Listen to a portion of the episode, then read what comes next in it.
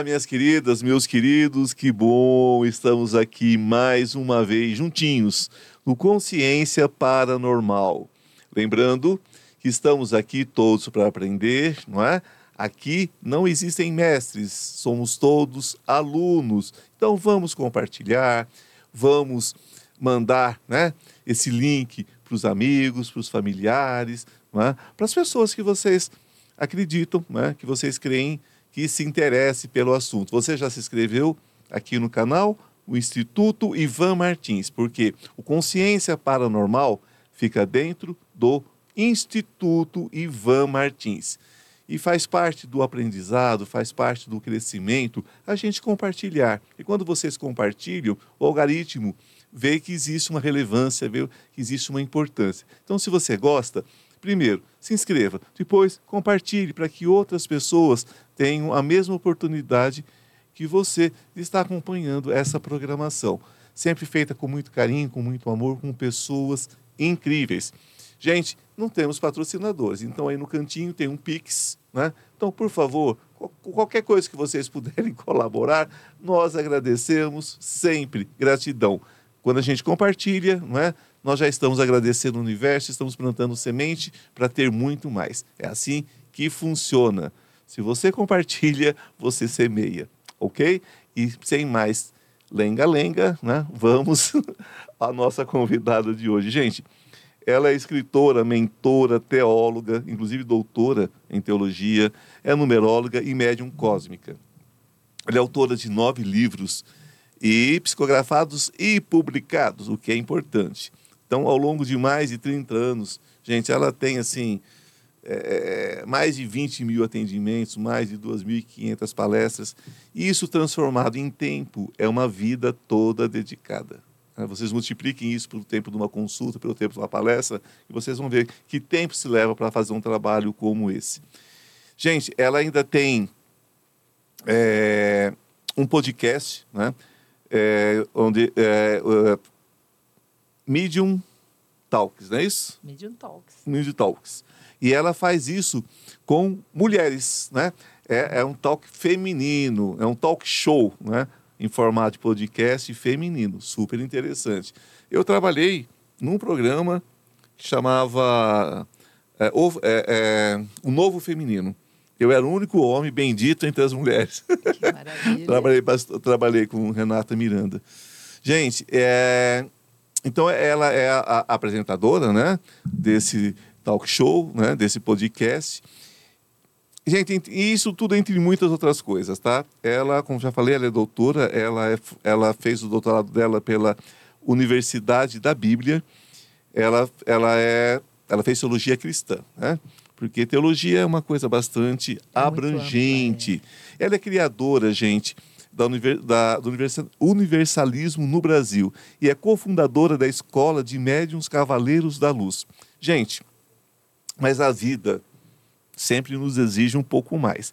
Ela também é administradora de empresa e trabalhou por 40 anos numa multinacional ligado ao agronegócio. A minha convidada de hoje, essa pessoa incrível, gente, é Suzy Maria. Querida, muito bem-vinda. Gratidão por você estar aqui, gratidão por você ter aceito o meu convite. Muito obrigado mesmo.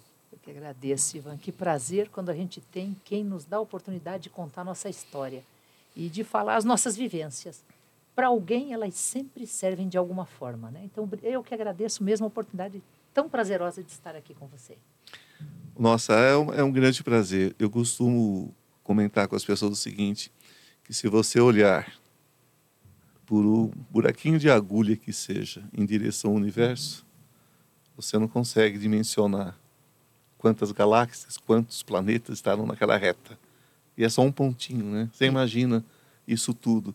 Então a gente não tem a pretensão, de fato, de chegar a todo mundo, mas se chegar numa pessoa já valeu a pena e se essa pessoa Tudo. gosta do que a gente fala, Ivan, ah, do que você fala, e ela multiplica em. Multiplica. É, então, é, é, a gente faz, a gente faz com, com a fé de que pelo menos a gente vai conseguir transformando a nossa vida e transformando a vida pelo menos mais uma pessoa, né? Já fez bastante. Claro que é. Então claro essa é a nossa é. busca. cada, a cada reconhecimento, a cada abraço, a cada sorriso que a gente recebe. A gente. Né? É por isso que a gente vive. Me fala um pouquinho sobre esses nove livros. Como os livros são psicografados, eles cada um tem uma história muito interessante. Mas o primeiro, o primeiro é o grande teste da minha vida, porque o primeiro é, a gente tinha a intenção de falar sobre a mediunidade e como você se comporta diante dos fatos do mundo. Então ele foi escrito e ficou exatamente 20 anos guardado, porque eu só posso imprimir quando o autor permite me dar autorização de direitos autorais, né? Tem dessas coisas. Tem dessas no mundo espiritual também tem, gente. Talvez esse seja um recurso para a gente reduzir o orgulho. Ah, porque eu era desesperada para pôr o primeiro livro, eu só pensava nisso, eu queria ser escritora, enquanto isso trabalhava e pagava boleto e queria ser escritora, até que ele autorizou 20 anos depois.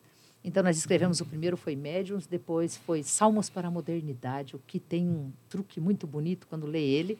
Está escrito assim, de 2014 até 2114. E aí, se a pessoa lê, ela vai ver que os Salmos é pros, era para as próximas centenas, para a gente pensar em coisas boas. Então, os Salmos são 52 Salmos, um por semana. Uh, depois ele escreveu o coronavírus, nem sei se poderia falar esse nome, senão a gente corta. Pode, faz... querido, pode, pode. pode. Então tá. O coronavírus. E eu vou dizer para você que na nossa conversa, mas no final, eu conto o segredo do livro do dilema do coronavírus. O coronavírus é um dilema, é por que o coronavírus foi lançado e qual a modificação que ele veio provocar no mundo. Então é um livro pequeno, mas com uma provocação muito grande aos cristãos.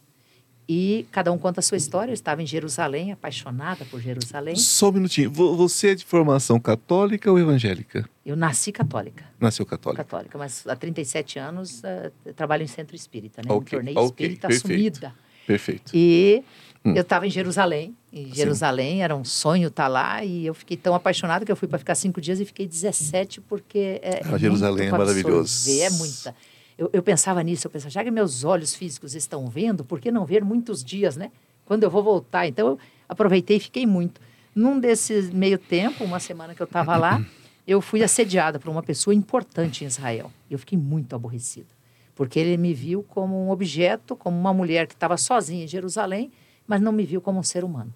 E eu fiquei muito, mas muito aborrecida com a, com a situação. E disso eu sentei para conversar com os mestres e falei: como isso acontece? Ele falou: perde seu tempo. Por que você perde seu tempo buscando justiça que não está em suas mãos? Faz diferente. Senta e conta a minha história. E quando ele sentou em duas horas, ele escreveu o resumo da Bíblia, que é um livro de 450 páginas, 550 na verdade. Ele, em duas horas, ele desenhou, escreveu e catalogou o que é Jerusalém, quais são os 73 livros da Bíblia e fez 33 cartas psicografadas. Aí a minha mente ficou presa naquelas duas horas e quando ele terminou de escrever, ele falou: Você entendeu que se vocês não perderem tempo com as coisas mundanas, as coisas sagradas acontecem?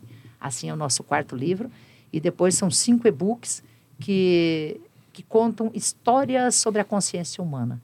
Né? A Menina da Casa Mágica, O Amor Pode Esperar. Aí são, são livros maravilhosos contando com histórias. certeza. Porque, na verdade, as coisas mundanas, nós estamos imersos nela. Porque a vida é secular, né? A vida ela é fora dos parâmetros, né? Da, da, da teologia, da, enfim, dos dogmas e de tudo, de tudo isso. Então a gente vive a vida mundana. Se você senta para comer, é mundano, mas também pode ser sagrado. É uma questão de você conseguir fazer essa transformação. Onde, onde, onde está a sua régua? É, onde está a régua, né? Porque a régua, a régua é, é ela é individual. Você pode falar assim, o que é o bem, o que é o mal entre o mundano e o sagrado? Depende da tua régua.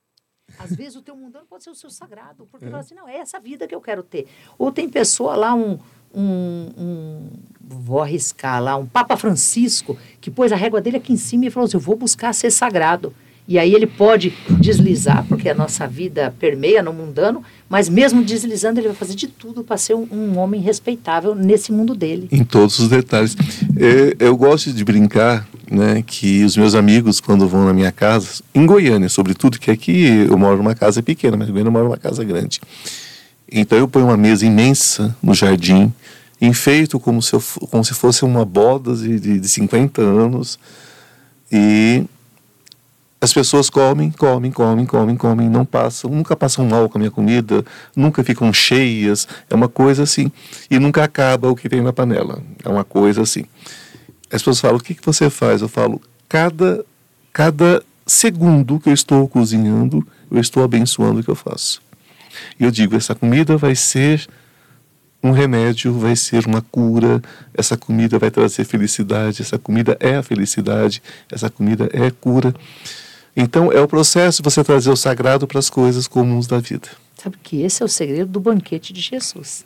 Que ele falava do banquetei comigo e se me convidar estarei à sua mesa. É isso, é na primeira manipulação. Quando você vai comprar o produto para cozinhar, Tudo. você ter felicidade é. por estar cozinhando, estar, estar dispondo desse alimento para você e para os que você ama. Eu beijo a comida. Ah, que lindo, Ivan Martins. que prazer te conhecer. Eu beijo a comida. As pessoas falam assim: você é maluco. Eu beijo a comida. Não, isso é gratidão. Eu beijo a comida. Eu tenho uma, uma relação muito próxima com, com eu acho que a comida é um vínculo do sagrado, né? Então, quando a gente fala em mundano, fala em profano, quando a gente fala uma, uma coisa está tão perto da outra, né? A linha é muito tênue. Você acha? Ela é tênue, mas a gente pode fazer uma separação física muito muito importante. Quando você fala do mundano e do profano aqui, por exemplo, a pedofilia está aqui.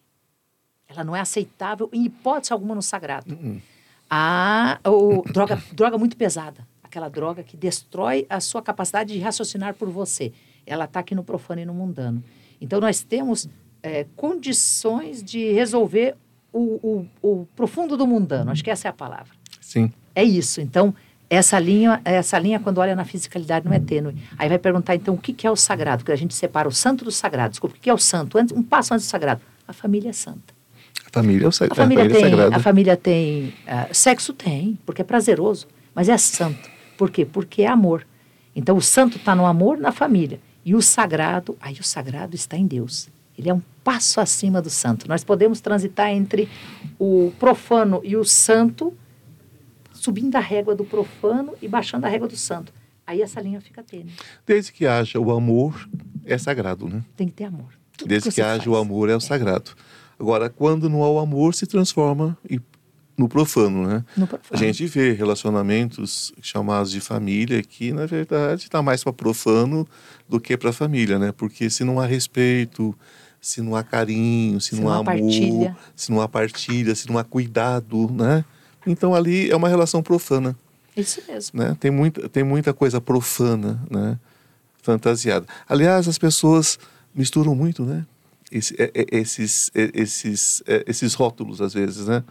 Eu digo que há muitas relações no mundo que são completamente profanas, mas vestidas de uma santidade. Ah, Ivan Martins agora tocou num ponto nevrálgico da sociedade. Quantos você olha, eu, eu, eu, vou falar esse nome do médico que fica mais fácil jogar culpa nele, né? Que ele fala assim: eu olho aquele casal formado de um homem e de uma mulher e são completamente infelizes. Eu olho um casal formado de homem e homem, mulher mulher e são de um respeito à vida que eu nunca vi. Ele olha e fala como vocês podem pôr palavras nos sentimentos das pessoas. E aquilo que a sociedade está endeusando, ali pode estar tá um problema gravíssimo na sociedade. Gravíssimo. É. Porque a questão é viva e deixa viver, né? E, e cada um tem a sua evolução individual, cada um tem o seu propósito, não é? A gente que tem contato com vidas passadas, você sabe, querida, para a gente é, fica tão superficial essa questão do julgamento, não fica? Fica olhando, olhando só essa vida e nos dogmas da sociedade, que é pior que os dogmas religiosos. Ah, sim. Que é a cultura daquele meio que você viveu e que você não, não se permite questionar, parar e perguntar, fazer, por que eu estaria criticando a forma daquela pessoa viver? Porque cabe a mim. Até porque, normalmente, eu não permito que aquela pessoa dê pitaco na minha vida, né? Então, a gente tem olhado, tem um olhar errôneo nessa parte do profano da vida do outro, quando a gente deveria ter esse olhar com amor, com compaixão. Compaixão. Porque, no mínimo, se você tiver sorte, você vai envelhecer. No mínimo, você Isso. vai envelhecer. É uma possibilidade boa. Né? No mínimo, você vai envelhecer. Então, de você envelhecer dentro de um contexto onde as pessoas julgam pela aparência, julgam por tudo, então você já vai ser vítima de algum tipo de maltrato por preconceito, por qualquer coisa, alguma, em algum alguma momento altura da, da vida. vida. Então, é preciso né, entender tudo isso como uma doença a ser curada. É uma doença social. Né, a ser curada. Eu acredito, Ivan Martins, que nesse momento da transição planetária, é essas feridas que estão no holofote. São essas feridas é, íntimas da sociedade da forma de, de, de, vermos o outro, da forma de ver o nosso entorno. Né? Por que, que a gente tem tanta opinião para o entorno? Por que, que eu tenho a solução para tudo? E se eu tivesse a solução para tudo mesmo, como eu tenho para a vida dos outros, por que, que eu não consigo resolver os meus, os meus problemas? É, acho que é uma, é uma, é uma questão também de, de. Quando você tira o foco de você, né, você se sente mais protegido. Claro que é. Eu acredito que as pessoas estejam. Eu creio, como diz um amigo meu, que acreditar, como ele, ele disse, fala assim: ó, acreditar é não crer, né? Acreditar é não crer. Então, é. quer dizer que eu creio que as pessoas é, estão vivendo essa loucura de apontar o dedo para poder se defender. Sabe é. que essa noite, essa noite ainda eu converso muito com o mestre. Eu não sei como que ele aguenta, mas eu converso muito. é, eles, não, eles não têm cansaço, teus, né? A gente não, eu ia falar, cansa. os teus também, você não pensa de vez em quando tem dó deles? Não, ah, eu tenho dó. eu acordo de madrugada, às vezes eu falo, e aí? E agora, José? E eu brinco assim, né? Aham, isso. Agora, na verdade é Ariel. Mas ah. eu falo assim, e aí, Ariel, como é, que, como é que fica isso, isso? E ele me responde, né? Ele também me trata por Ariel. Porque como eu dei o nome para ele, ele me deu o mesmo nome. Tá certo, então, é mais que então, é, justo. então, muita gente que me conhece dentro da espiritualidade me trata por Ariel, que é o nome do meu anjo. Então, eu falei, aí, Ariel? Né? E agora, José? Como, e é, agora, José? como é que funciona isso? Sabe que daí eu fiz essa pergunta para ele, é exatamente essa madrugada. Eu comecei a trabalhar às quatro da manhã. Você falou, e agora, José? É, quase ela. Eu pensei assim, e agora, José? Estão falando por aí que vai vir uma supernave mãe e que essa supernave mãe vai fazer um arrebatamento e vai fazer uma seleção na Terra. Seja deixando os bons aqui, seja levando os bons para algum lugar. Mas que ia ter a seleção. E isso é, um, é algo interessante. Eu não conheço o assunto, mas acho interessante. Eu falei para ele assim: eu estou aqui pensando, como vocês vão escolher? Essa é a pergunta. É sobre Qual o meu, é o parâmetro? É sobre o meu critério. É sobre o critério dos políticos, é sobre o critério dos professores, dos pais dos pais separados, dos pais casados, qual, qual vai, da religião, qual vai ser? Quem vai, quem vai pôr essa, essa linha para ver se eu pulo para cima ou para baixo dessa quem linha? Quem traz a régua, né? Aí ele falou: nós estamos com um problema gravíssimo hoje no planeta Terra. Você divide o planeta Terra em três partes. 10% são os nossos ateus, agnósticos e que, no seu direito e com todo, meu, com todo o respeito que eu tenho a eles, não estão esperando uma comprovação de alguma coisa, não acreditam em algo superior. Depois nós temos, do outro lado, é, em torno de 45% que pensa de um jeito e do outro lado 45% que pensa o contrário, que acha que o outro está errado. Ele falou assim, a gente não conseguiu levar nenhum nesse momento. Esse porque eu não, nós não podemos, esse, quando a gente fala no nome da luz, da consciência, nós não podemos ter uma régua que castigue alguém que pensa diferente de alguém. Aí eu achei isso tão bonito. É porque seria humano, né? É, ele falou, como que vocês podem dar à luz ou chamar seres extraterrestres, o que for, chama Saint-Germain e Astar Cheran e fala assim, agora separa. Eles não podem, porque eles pertencem à luz, a luz não segrega. Não segrega. E mesmo porque o que nós entendemos, o que nós entendemos, pelo menos nós que cremos na reencarnação, é, nós não somos daqui. Nós somos todos ETs, né? Sim. Nós estamos aqui, isso aqui foi um arrebatamento que veio para cá. É, tudo que não prestava no universo veio para cá. Nossa, como você falou bem, eu ia dizer, pensa que se você está aqui, não, não, foi tão bom assim. Não foi tão bom assim. Eu falo para as pessoas. Veio resgatar algo, veio, é, veio experienciar. A gente, a gente veio aqui porque já tinha. Porque é assim, né? Olha, é assim. Você pode apagar mil vezes um exercício. Chega uma hora que os teus coleguinhas começam a caminhar mais, a professora chega para a mamãe e fala assim: Mamãe, eu sinto muito mas eu acho que a série passada não foi bem feita. Então é um tropeço que não vai consertar, mamãe. Vamos voltar ele para aquela série. Vamos fazer ele uma precisa fazer classe. uma repetição, né, de classe. Então a mãe vai chorar e depois a mãe vai agradecer, porque lá na frente essa criança, né? Então nós como crianças espirituais, a gente chega no, no momento de teima, você está falando, né, Rafinha? Você está explicando. Mas a pessoa não quer compreender, a pessoa não quer entender, a pessoa fica naquela. dogmas antigos, preconceitos, cabecinha fechada. Falta de informação. Falta de informação e não se abre. Isso. Eu sou isso, uma parede. É. Chega uma hora que a natureza faz o seguinte: não. Você é muito amado. E por ser amado, eu vou te levar para um lugar que você possa vivenciar o que você dá conta, né? Isso. Aí é isso que eu acredito. Mas, Essa é a mas regra. não é o castigo, né? Não, não pode ser. É não... com amor. Agora, eu, eu fui adiante daí, né? Nessa minha reflexão. Esse atrás eu até comentei com alguém sobre isso em alguma live. E, e eu falei disso, olha, eu tenho conversado com, com, os, com os meus amigos espirituais e pondo essa questão na mesa, né? Ele falou assim, tá bom, faz a régua. Eu disse, opa, isso é, porque se você acha que tá nesse nível, né? Faz a régua para nós. Faz a Eu disse, régua. é muito difícil, porque eu, disse- eu pensei em fazer assim, eu vou fazer uma régua do que eu acho que é bom na consciência. Fiz a régua. Eu disse, e um filho meu escapou. Eu baixei a régua um pouquinho, porque eu quero levar o Sim, seu, né? Então, claro. assim, baixei a régua, falei assim, não, ainda é jovem, tá, precisa resolver muita coisa. Então, baixei um pouquinho a régua e disse, Ih, mas eu tenho uma amiga que juro que não é fácil. ela não quer saber de consciência de nada. Mas ela é tão querida. Eu fui baixando a régua. Daí ele falou assim, qual a tua conclusão? Eu disse, ou todo mundo vai ou ninguém vai. Ele, disse, então, é, ele falou assim, então, enquanto isso, experiencie essa vida. Esse era o resumo da história. Ele falou assim, experiencie essa vida, seja a melhor versão sua e não tenha tantas regras para os outros. Seja, seja exemplo. Eu, eu creio também nisso. Eu, creio que vai acontecer alguma coisa. Eu estou esperando alguma coisa maravilhosa.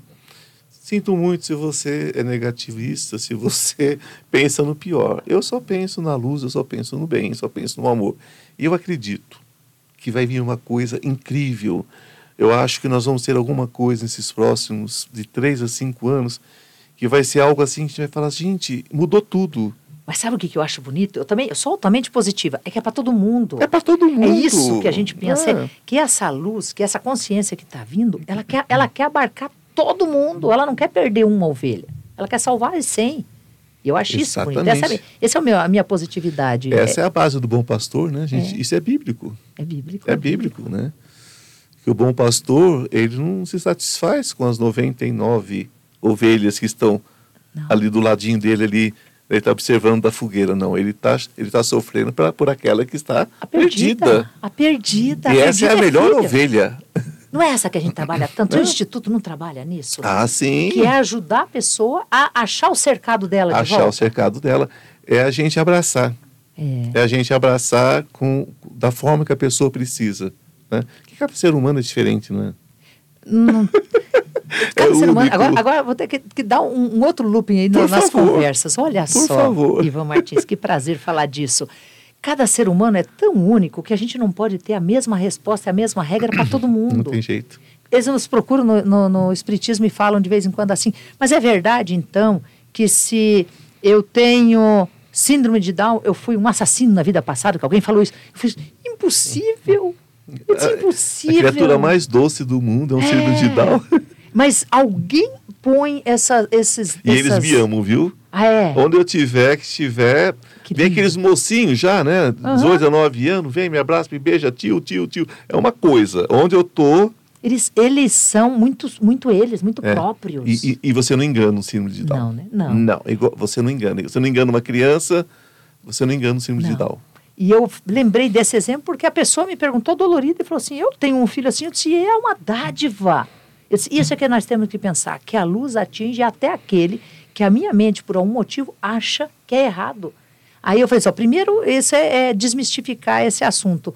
A outra é que todo suicida vai para o vale dos sofredores. Ele necessariamente pode não ser um suicida, pode ser só uma alma falando: Me acode.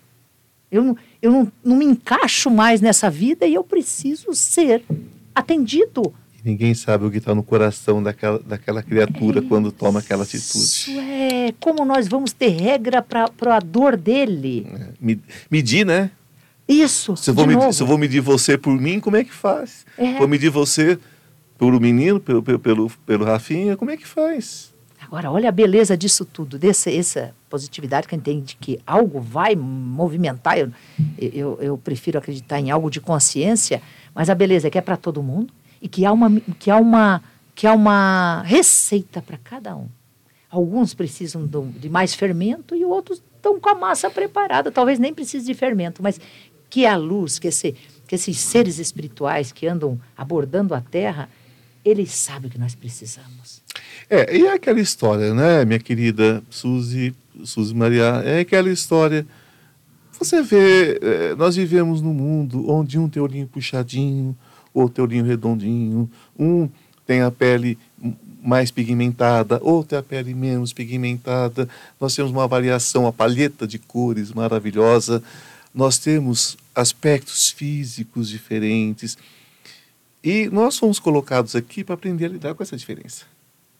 Né? Eu não creio na evolução da darwiniana. Eu não creio nessa evolução. Eu, uhum. eu creio que nós chegamos aqui prontos. Nós, nós viemos aqui prontos. Eu creio que ou tinha outras raças aqui e tudo mais, mas nós chegamos aqui de algum lugar e chegamos com esse aspecto que nós temos. Uhum. Para aprender.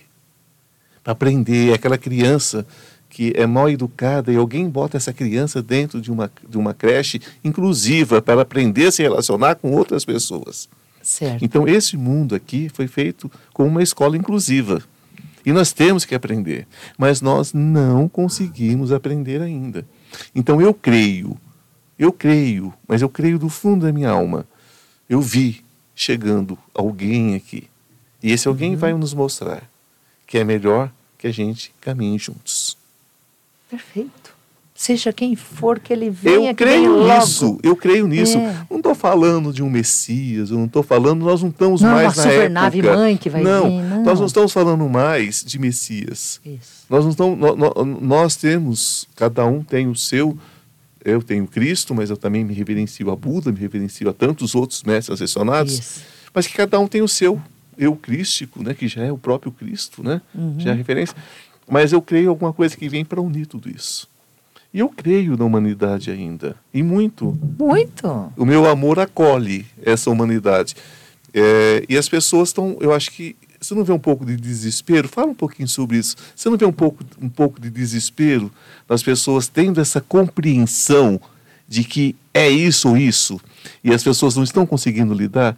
Porque todo mundo está vendo o que está acontecendo com o clima, está todo mundo vendo o que está acontecendo com as crianças que não estão conseguindo mais ser educadas dentro das suas casas, isso. essas transferências que estão fazendo, está todo mundo sentindo isso. A catástrofe está anunciada. Isso é uma verdade. Nós é não fato. podemos evitar. Ela ela tá tá evidente. O desespero é porque nós passamos por muito tempo sendo comandados. E é por isso, talvez, que a gente fique aguardando quem é que vai ser esse Messias que vai Exato. vir. Por muito tempo, nós fomos comandados pela igreja, pelo governo, pelo rei, pelas guerras e, e acostumados pela ignorância. Nossa, pela ignorância. Essa é braba. Essa é, mas não poder estudar. Exato. Não poder, é, não poder se expressar. Eu, olha, olha que, que importante. Você está abordando todos os temas que que essa noite então é preparado para você, Ivan Martins. Era para você que os, que, que os venha, amigos eu estavam recebo, falando. aceito, agradeço. E, e eles falavam sobre isso. Eles falavam assim: vocês estão tão acostumados a ficar preso com o comando de alguém que agora vocês querem um Messias comandando. Vocês querem alguém que venha dizer como você deve viver. E o que aconteceu de novo no coronavírus? A gente se deparou com a gente mesmo, sozinho em casa. Ah, sim. E agora eu não tenho quem me mande, eu tenho que ficar em casa, eu não tenho como sair, eu preciso da balada, eu preciso da, da, do passeio, eu preciso dos amigos. Nós, esse desespero vem desde ali do início do coronavírus. Nós ficamos tristes de ficarmos conosco mesmo em casa. E era um ano. Um, que nós somos um insuportáveis. Agora você falou tudo. Esse nós é o somos desespero. insuportáveis. Eu estou de frente comigo. Eu, vi, eu me vi no espelho e a melhor forma de evitar é tampar o espelho. E como é que Sim. eu tampo o espelho? É esse desespero que está. Mas tem uma outra, você falou sobre comentar sobre isso, né? Tem uma outra contrapartida. Nunca se buscou tanto por resposta. Isso é a parte bonita. As pessoas estão buscando. Podem Sim. não aceitar a resposta, mas elas É. estão buscando. Eu, eu, eu comentei isso aqui em vários podcasts que eu fiz aqui e vou comentar de novo, porque para mim foi muito forte. Eu, no meu processo, que eu, no- que eu chamava de cura coletiva, que era um processo que eu fazia antes da pandemia, um dia eu estava fazendo ah, uma oração, uma meditação, que eu faço um contato com os anjos, no processo de cura coletiva. E eu vi, ah, era o centro de São Paulo. Aquele cemitério da Consolação, Uhum. paulista, e, e eu via, e via os lugares do mundo também repletos de corpos. Aí eu vi. Aí eu comentei com as pessoas, eu falei, olha, eu não sei o que é. Mas, por favor, se cuidem, guardem alguma coisa, porque o que está para vir não é bom. E depois estourou a pandemia. Aí eu fazia uma live chamada Café com Oração e Prosperidade.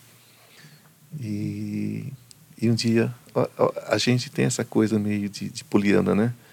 Eu falei, gente, eu tenho certeza de que as pessoas vão melhorar muito com essa pandemia. As pessoas vão ter um despertar de consciência.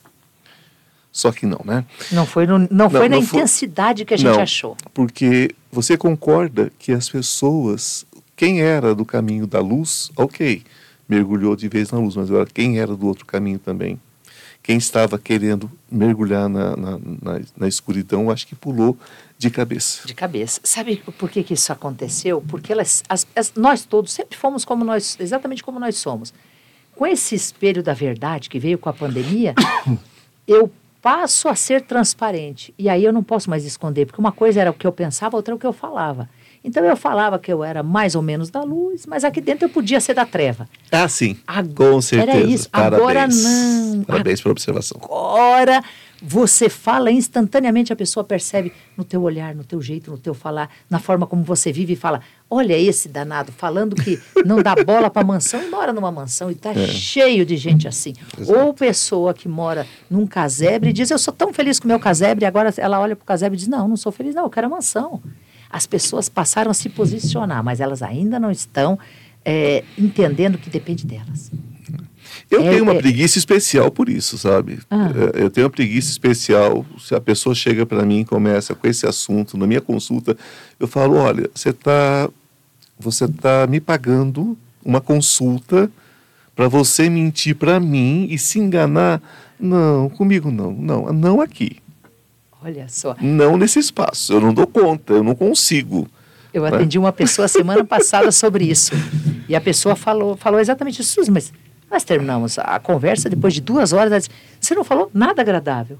Ela estava muito irritada. Ela falou assim, Eu estou irritada. Como é que eu posso estar conversando duas horas contigo e ficar nessa irritação? Eu disse, Porque nada do que eu falei era o que você queria escutar. Uma semana depois, agora, exatamente na terça-feira, a pessoa me ligou e falou assim: Que bom que você não cedeu, que foi como eu estava errada. Como eu podia mudar. Tudo aquilo que eu idealizei que eu queria, eu sim, ia dar errado. Assim, eu segui os, exatamente os passos que vocês falaram. Em uma semana, minha vida se transformou de algo que parecia uma desgraça para uma dádiva.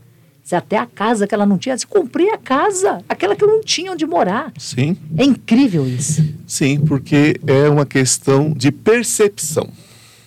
É. Porque tudo que nós vemos, tudo que nós sentimos, o nosso paladar, a nossa visão, o, o nosso olfato, a nossa audição, tudo isso é químico.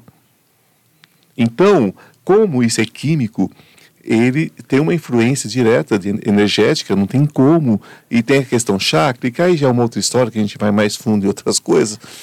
Então, uma vez que você realinha esses aspectos, uma vez que você coloca cada ponto no seu ponto, o que, que acontece? Você curou aquela, aquilo que estava te atacando, inclusive a falta de prosperidade, que também é uma doença. Claro que é uma doença, é uma doença, é uma doença espiritual, mental, tá aqui.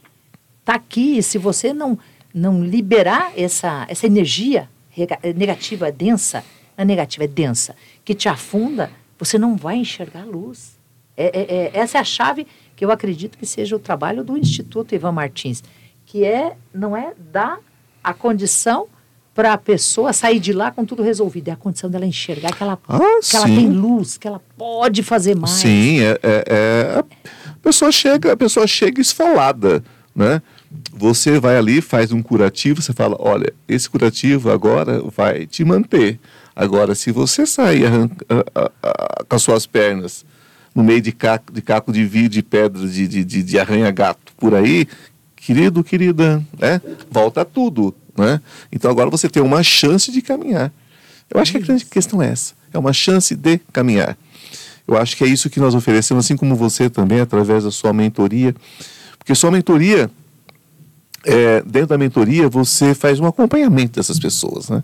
não. eh, Quer dizer, eu tenho que separar as, as coisas, né? Como eu trabalho, 95% do trabalho, fora o meu trabalho físico de administradora do agronegócio, eu trabalho em centro espírita. Então, o centro espírita realmente é aquele momento que vai. Então, 95% do atendimento que eu faço é gratuito e aí não tem esse acompanhamento. Aí sim, eu tenho que trazer os 5% da mentoria. A mentoria eu não uso entidades espirituais, eu não posso, eu não poderia cobrar com elas. Então, o que eu uso é o que a gente chama de frequenciamento, leitura de campo. É a capacidade de perceber como a pessoa está e ajudar a pessoa a ou, ou, ou permanecer onde está ou achar um novo caminho. Então, nessa mentoria, daí, ainda assim, são essa conversa de duas horas, mas eu não faço o, o acompanhamento depois. Um belo dia, Suzy Maria, com que idade? Acorda um dia de manhã ou no entardecer e diz assim: Epa, ou como se diz hoje em dia, eita, a vida não é só isso, tem mais alguma coisa aqui. Uhum. É, conto para minha mãe, conto para o meu pai, eu conto para o meu marido, seja para quem for. Uhum. Ou eu não conto nada, acho que eu estou meio esquizofrênica. Em que momento acontece isso na sua vida? Aconteceu quando que eu despertei mesmo foi quando meu irmão mais velho faleceu. Eu tinha só, ele tinha só 25 anos e eu tinha 22. Foi muito dolorido, foi muito, mas, mas dolorido assim, que eu via ele naquele caixão como um Cristo esfolado vivo. Eu disse, não pode que, que a história que a história se repetiu, mataram, né? Eu, eu, eu tinha a intenção, a sensação de que tão jovem, com 25 anos, o mundo matou ele. Ele não deu oportunidade dele ser pai, dele, dele ser avô. E aquilo machucou tanto a minha alma que eu fiquei procurando por resposta. No procurar por resposta, eu encontrei Justino, que é um, um dos 12 mestres que me Você criou. tinha mais irmãos? Eu tinha, nós éramos em cinco. Eram- O mais velho faleceu. Mas esse era mais chegado com você também? Ele era, ele, ele era assim, um xodó nosso, talvez por ser o mais velho, que estava sempre cuidando. Quando eu nasci, ele tinha só dois anos e meio. E ele cuidava.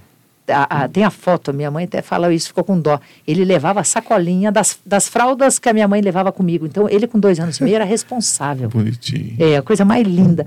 E isso despertou a minha alma porque eu tinha uma sensação de perda tão violenta. Tão, aquilo machucou tanto a minha alma que eu fui procurar.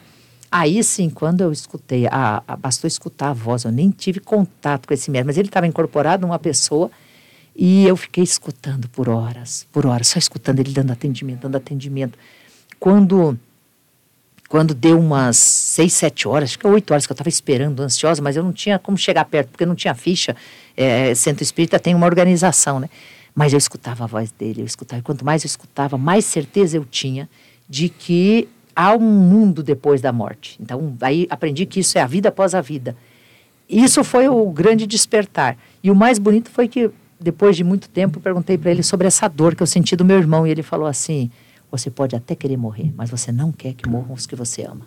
Esse, então, não é um sentimento de dor, sendo espírita, sabendo que eu falo com os espíritas, eu sei que ele está do lado de lá, mas é querer ter perto da gente, é poder abraçar, tocar, viver, conviver com as pessoas.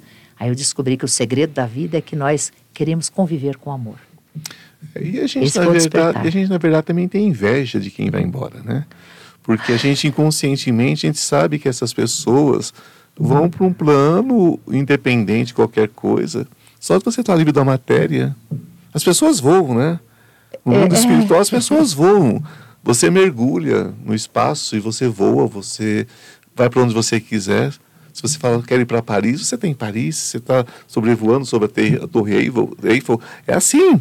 É, É assim o, o mundo espiritual. porque a matéria né? densa, ela te aterra. É na Terra, agora o, o espírito é livre, né? Então a gente tem lembrança do mundo espiritual e esse mundo espiritual né, nos chama. E essas pessoas vão, é como se ela nos traísse, né? Como é que É. você se atreve a ir me deixar aqui? Não foi antes do combinado. Eu recém, combinado, é. recém meu pai partiu, muito recente.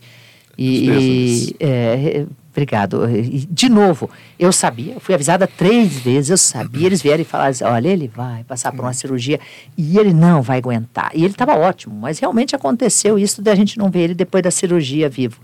E foi a mesma sensação. Eu perguntei de novo para ele, eu falei assim, eu sei que ele está bem, eu sabia que ele ia partir, mas por que essa sensação de ruptura tão violenta? Ele falou assim, porque você tem que pensar isso.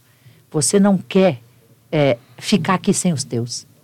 E é isso. Aí eu gostei é. da parte do. Eles são egoístas, né? Porque foram antes do combinado. E eu fiquei para trás. Eu falei, é. pai, cadê o senhor agora? Cadê o meu grande conselheiro de todas as quartas e domingos?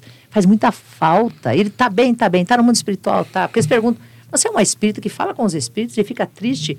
Eu não quero que vão para longe de mim os que eu amo. Claro que não é, quero. Que nós somos os desterrados, na verdade, né?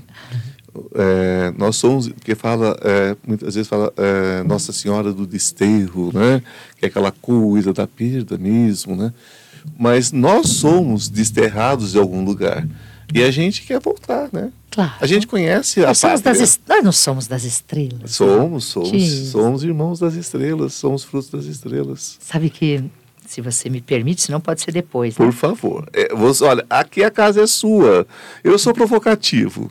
Eu adorei. Né? O, a minha maneira de fazer o podcast é quase um talk show porque eu, eu, é, eu faço talk show na TV, né? Uhum. Então, para mim, é, é, essa dinâmica de provocação, porque se você não, não provoca assunto, você não tira o, o, o, o, que tem de melhor no seu convidado. Então, por favor, eu te provoquei, fale agora. Não esconda nada. É que eu tô com. Eu tenho, tenho um, um dos espíritos que eu tanto converso, chama-se Madre. Dos doze, a Madre é uma amiga muito especial. É alguém é, que, des, que desencarnou não há muito tempo na Terra, e eu gosto de chamá-la de Madre porque ela realmente pertence, pertenceu à ordem é, da Igreja Católica das Freiras. Sim.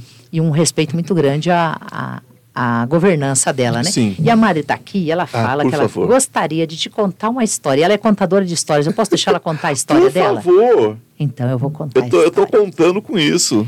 Então vou lá, eu só vou, para quem me conhece, eu prefiro fechar os olhos tá. justamente para identificar que não sou eu, não sou eu, estou conectada na mente dela. E isso é a parte maravilhosa da mediunidade, que eu chamo de mais que normal. Sim. A capacidade mais que normal é você ah, desacessa, porque a sua consciência está aqui, desacessa a sua consciência para que você possa acessar instantaneamente outra consciência.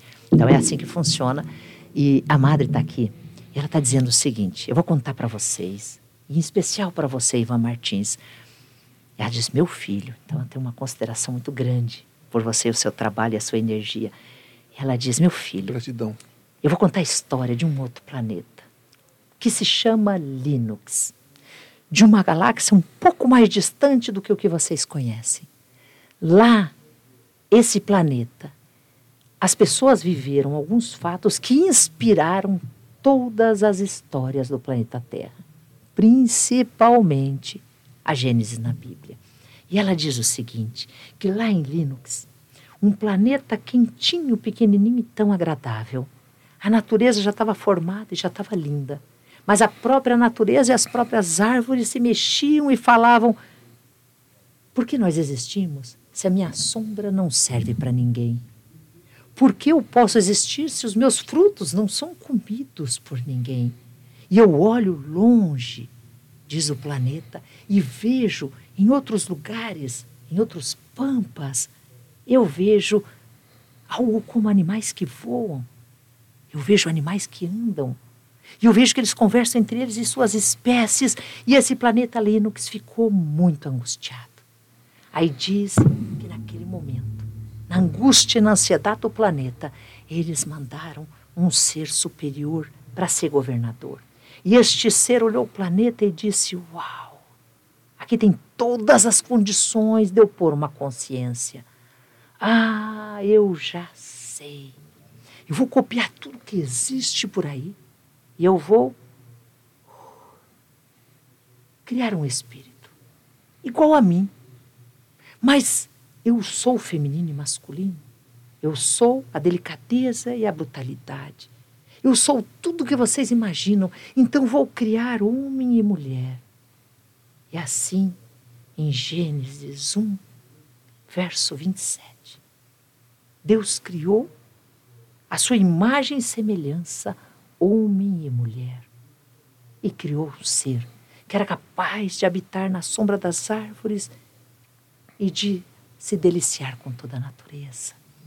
E quando ele criou, ele disse: Vocês dominarão sobre tudo que pode existir aqui. E vieram passarinhos, e criaram bactérias e micróbios e grandes animais. E assim viviam pacificamente o espírito de homem e de mulher e toda aquela natureza. Depois de um tempo, este homem e esta mulher, dois espíritos separados, iguais, iguais, vindo do mesmo berço da Gênese, eles falam: Senhor, como eu posso me expressar se eles não me veem? Se eu sou um espírito, se eu sou o sopro de sua vida, como eu posso me deliciar na sombra se a árvore não percebe que eu estou ali? Então o planeta ainda inflava em ansiedade. E aí, de novo, o mesmo ser olhou Linux com tanta compaixão e disse: Espera, espírito, espera com o tempo e você vai ver que eu vou preparar um receptáculo para você. Eu vou pegar de tudo que existe no tempo, na natureza, e vou preparar um corpo que possa te receber. Mas esse corpo precisa caminhar, precisa tocar, precisa cheirar, precisa sentir e precisa chorar. Dizem então que ele juntou tudo o que tinha e pôs no primata, porque ele considerou que o primata era capaz de andar sobre duas pernas, tocava a sua cria, chorava quando tinha dor e tinha saudade quando um amigo partia. Juntando tudo isso, a nossa Gênesis capítulo 2, verso 7 diz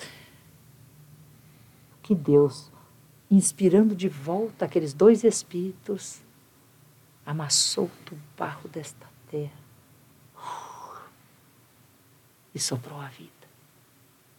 E a partir dali, houve duas formas de vida material. O planeta que entendia que da matéria foi formado o barro e do barro foi formado o corpo. Mas trazendo toda a experiência ancestral de toda a natureza, de cada mineral, árvore e de cada pedra, de cada animal. E do outro lado, um espírito que tinha sido criado muito antes e que trazia em si toda a ânsia pela vida.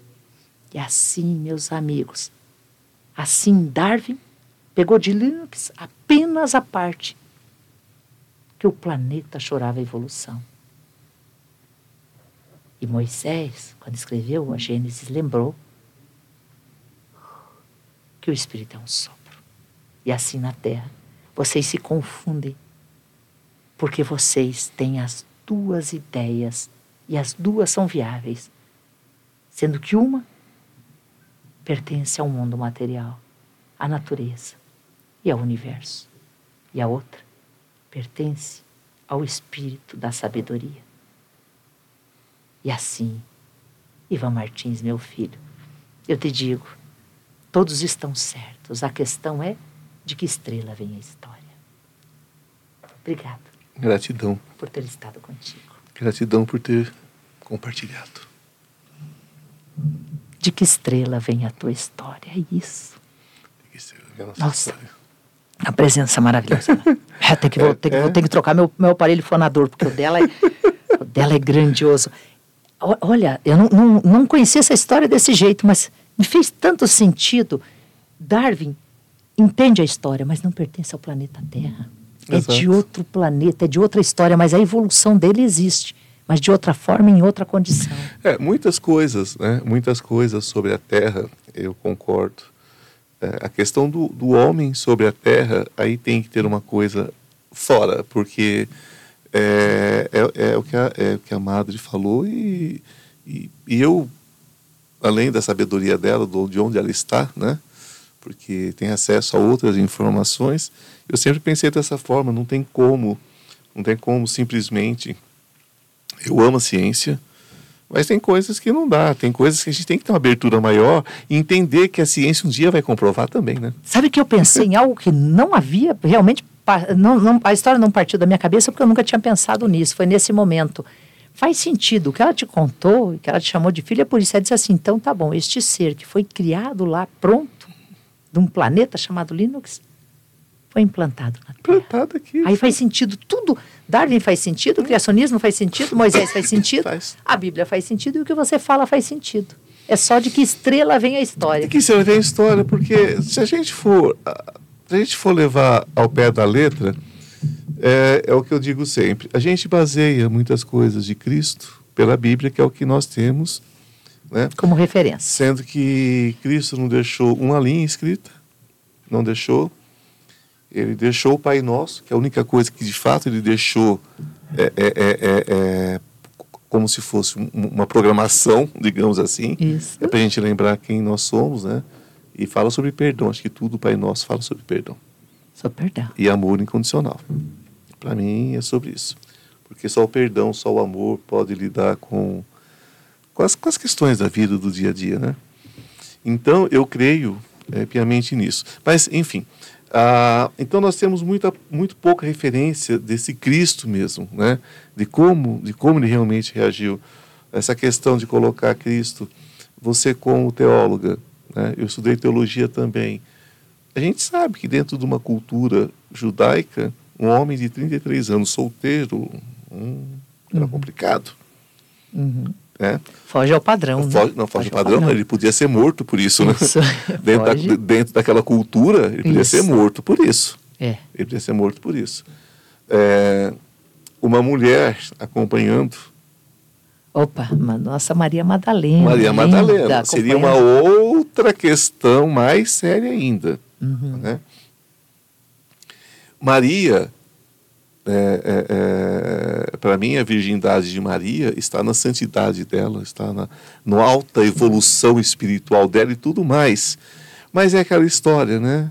É o controle do sexo, é o controle, né? Quer dizer, que se Jesus fosse casado e tivesse filhos, não seria Jesus.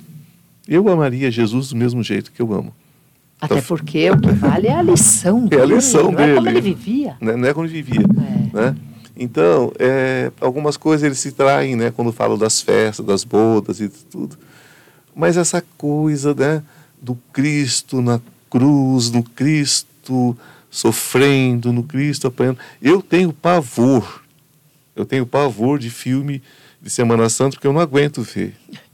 Não, eu, Imaginar eu... ele sendo sacrificado daquela forma. Sabe Isso por que, que eu gosto deles? Coração. Eu assisto, sabe por quê? Porque é. eu digo que o final não posso mudar. Ele ressuscita, eu adoro ressuscita. essa parte. Mas eu, eu vejo ele, eu vejo ele, ele apanhar com, a, com, aquele açoite, né? Uhum. Que, que aquilo, aquilo, aquilo arranca os pedaços, né? É. Porque nenhum filme. Teve um, teve um que parece que retratou. É porque é o escárnio, né? Ele é o bate... do Mel Gibson. É, o, Mel, Gibson. Gibson retratou, o único verdadeiro. Paixão de Cristo, é. O único verdadeiro. Uhum. E eu não dei conta, eu saí do cinema. Não concordo, dei conta. Concordo. Não dei conta. Né? Então aquele é o único real. Mas a questão é, por que lembrar só disso, né? Muitas pessoas, as pessoas, as pessoas, Roma cheirava churrasco. Oh, sim, queimavam pessoas. Teve, teve um dia que eles queimaram 5 mil enfileirados. Está registrado. Exato. Então, é, é, muitas pessoas sofreram Muitas pessoas sofreram, né? Eu perdi meu pai. Meu pai também há cerca de, de dois anos, vai fazer dois anos agora. Ah, cedo também. É, também cedo. É, eu, não, eu não vou pegar uma foto dele infartado na hora do infarto e guardar para mim para o resto da vida. Mas a gente fica com a cruz ali, né? Tem que colocar. Com aquela coisa. Tem que colocar. Então a, gente, então, a questão do amor. Tudo isso para chegar num assunto simples. Tem algumas passagens que eu costumo dizer que são iluminadas. Em João 10,30 está escrito o seguinte: sois deuses. É, você crê nisso? Creio, completamente, na capacidade do ser humano. Completamente. Eu tenho certeza que nós somos um projeto muito bom de Deus. E que nesse projeto ele deu todas as condições, mas que a consciência é que vai abrindo essa porta das condições. Mas nós somos deuses e ele falou Podeis fazer o que eu faço e muito, e muito mais. mais. Aquele que crê. Isso é lindo, né? Muito. Mas nós caminhamos para a divindade? Não, ainda não. Não, não, ah, não, caminhamos. Né? Caminharemos para a divindade? Ah, agora sim. Quando fala caminhamos, parece, é, é, é perigoso momento, falar para o Porque se eu falo para a humanidade, caminhamos, eles vão falar assim: o que a gente faz com a guerra, com as guerras, não é nem do Afeganistão e da, da, da Ucrânia. Se eu não estiver errada, no, no World Wars, que você vê agora atualmente, são. É, eu não quero mentir o número, são 31 guerras atuais. Ah, porque tem as locais e tudo. Aí não dá para dizer, então, que a humanidade caminha porque tem muito sofrimento ainda. Mas, mas a, nosso, a nossa estrada é para evolução, é para luz, sem dúvida. Sabe, Ivan, vou, vou voltar só para fazer uma explicação na parte do que a Madre falou, e ela está me lembrando agora que é muito importante. Por incrível que pareça, a gente pula essa parte da Gênesis que ela fala, né? Na um, Deus criou homem e mulher igual em espírito. É, a semelhança nunca foi no corpo, não. sempre foi no espírito. Ah, isso é importantíssimo.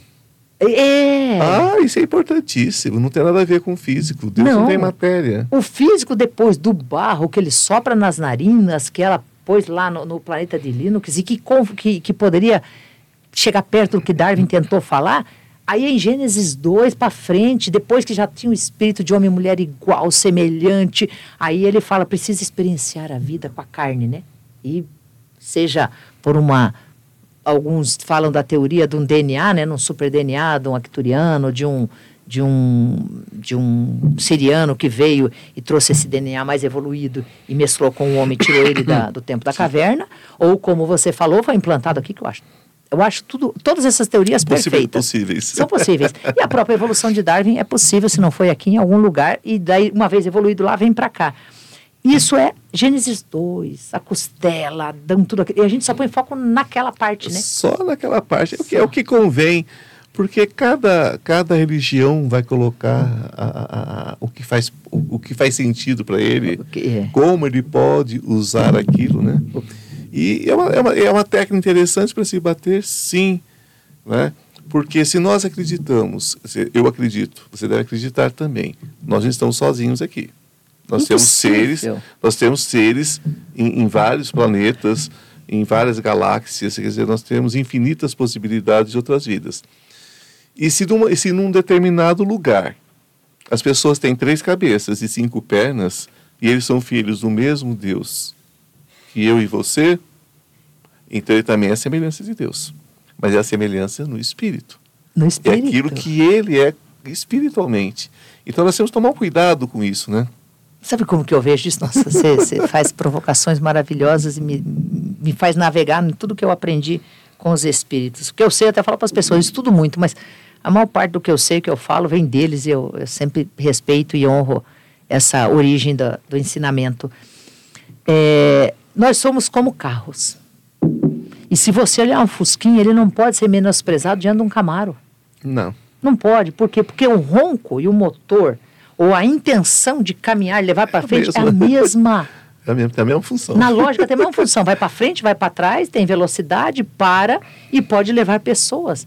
Esse corpo é esse carro, nós somos isso. E a gente é, discrimina demais ainda, né? E é isso, tem que olhar com o, o ser, daqui a pouco aparece um ser com três cabeças, e eu posso achar que ele é aberração, e ele pode me olhar e falar, aberração é tu que só tem uma. É sim. Oh, quem é aberração é. aqui? Olha que coisa feia, uma cabeça, que coisa horrorosa. Ali, o descabeçado. Cadê, cadê o outro que, que, tinha que estar no abdômen ali? Ó? Não tem, só tem isso. É só essa criatura, criatura sem graça, é sem pelo, sem nada, sem é. espinhos. Né? Isso, né? é isso. Eu acho isso fantástico de pensar, de, de, de uma visão egoísta que nós temos de que somos só nós. Quando eu, você olha para o povo no aquário, ele olha de volta para você, né? É, né? Quem que é, é o estranho? E sabe que eu tive um contato uma vez com um ser, já, já contei essa história do, do alado, né? Os seres alados, para mim, são muito diferentes do, do, que nós estamos acostumados, porque eles hum. inflam e pertencem ao ar, né? Mas convivem no nosso meio. E um dia, perguntando para ele sobre isso, eu falei assim, mas você é tão diferente dele? Ele falou assim, não, você é tão diferente. Eu disse, como que vocês falam quando você vai para o teu mundo de volta? Eles dizem que não existe a Terra. Como é que a Terra é habitada? Isso é, isso. Aquilo que vocês pensam aqui, nós pensamos lá. E só que vocês se limitam a não ver além. Esse, então, para nós, vocês são esquisitos, porque vocês não, não, não flutuam no ar. Vocês são pesados.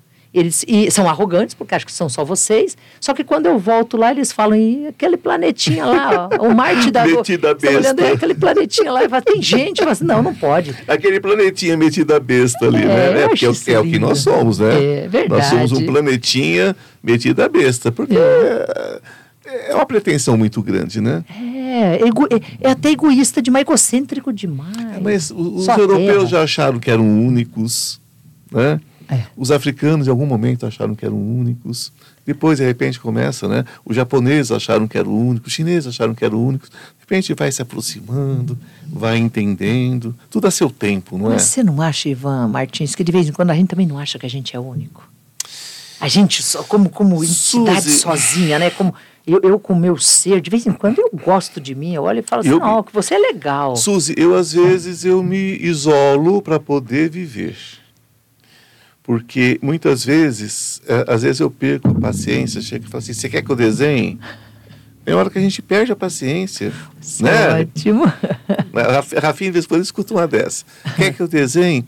Mas por quê? Porque a gente perde uma, uma das coisas principais da espiritualidade, e eu não sou perfeito, não tenho essa pretensão.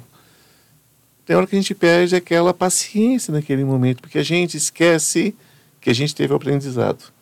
E a gente não tem paciência com o outro que não aprendeu ainda. E isso é de uma falta de humanidade, uma falta de, de, de amor imensa. E toda vez que eu faço isso, eu me repreendo.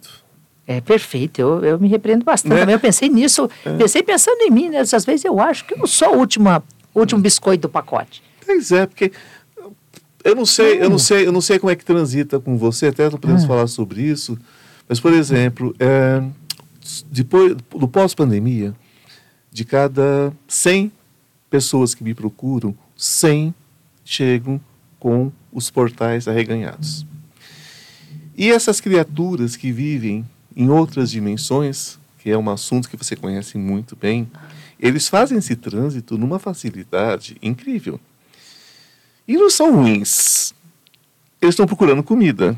Uhum. A gente não vai no mar, não pega o povo, não come, que não é um bicho necessariamente bonito. A gente vai lá, pega o camarão, come, também não é Isso. bonito, que é uma, uma barata do mar. É, A gente come siri, a gente come cada coisa, né? é uma barata cascuda. É uma barata cascuda, a gente come cada coisa. Aí, quando essas pessoas chegam, eu vejo, né? É, eu vejo essas criaturas sugando ali. O que, que elas estão comendo ali? Né? Elas pegam geralmente as plantas do pé, pega aqui, pega algumas regiões. O que, que elas estão comendo ali? Medo, sofrimento, agonia. Todo tipo de energia que vai alimentá-la, É. E ela vai alimentar. sugar. E É. eles não são ruins. Não. São criaturas de outras dimensões, filhos do mesmo Deus que eu e você, Uhum. só que estão numa, num- numa, numa, embora sejam sutis fisicamente, energeticamente são densos. Isso. Aí eu explico para as pessoas, eu falo, olha, ela fala, mas que coisa horrível. Eu falo, não, horrível para quem? Você é horrível para ele também.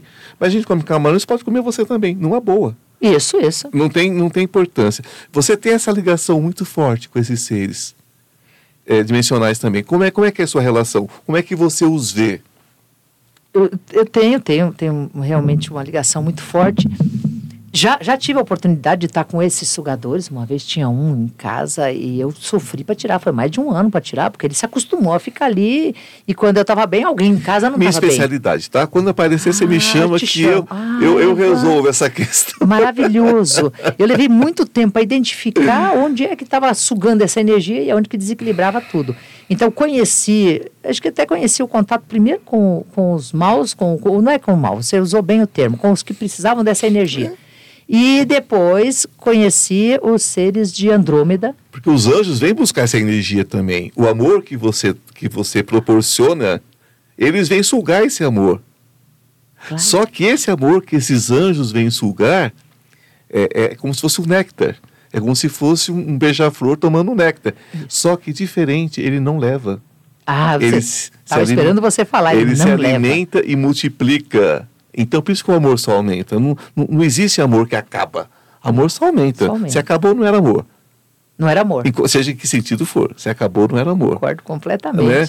Então, esses, esses seres também deixam. Então, só, só para tirar essa coisa de ruim e bonzinho. Isso. É o tipo de energia que você proporciona. Que você faz o proporciona. banquete. É. E o banquete pode não ser bom. Pode não ser bom. Usa, usa carne podre para É. ver o que acontece com o teu né? banquete. Então vai, então vai vir pessoas que se alimentam de carne podre. E vai vir, exatamente. A gente gosta de chamar isso de seres vampirescos, porque É. Sim. é isso. É- é- o esse denso é o vampiresco. Agora, a versão linda que eu, que eu sempre vivi e gosto muito é essa sua, e, e considero ela verdadeira, é que aquilo que eles veem, que eles pegam que é bom em você, eles deixam dez vezes mais. Eles Agora, deixam. se pegar de ruim, deixa 100 também, né? Deixa também. Aí deixa multiplica por Aí é a 10. sua escolha. Aí é a sua escolha. Por 100. Ah, e deixa. Deixa, deixa denso, deixa magoado, Hum. deixa desanimado, deixa é, sem vontade, sem ânimo para enfrentar as coisas, deixa Hum. com raiva. Aí a pessoa não se sente bem, não se sente bonita, não se sente suficiente, não se sente nada. É isso mesmo. Ela está neutralizada para a É, vida. exato. E é um dos papéis importantes é realmente é, isolar ela desses seres, que a mente dela não permita mais essa, esse, esse convívio com essa convívio. densidade. Essa abertura, né? É. Essa abertura de densidade.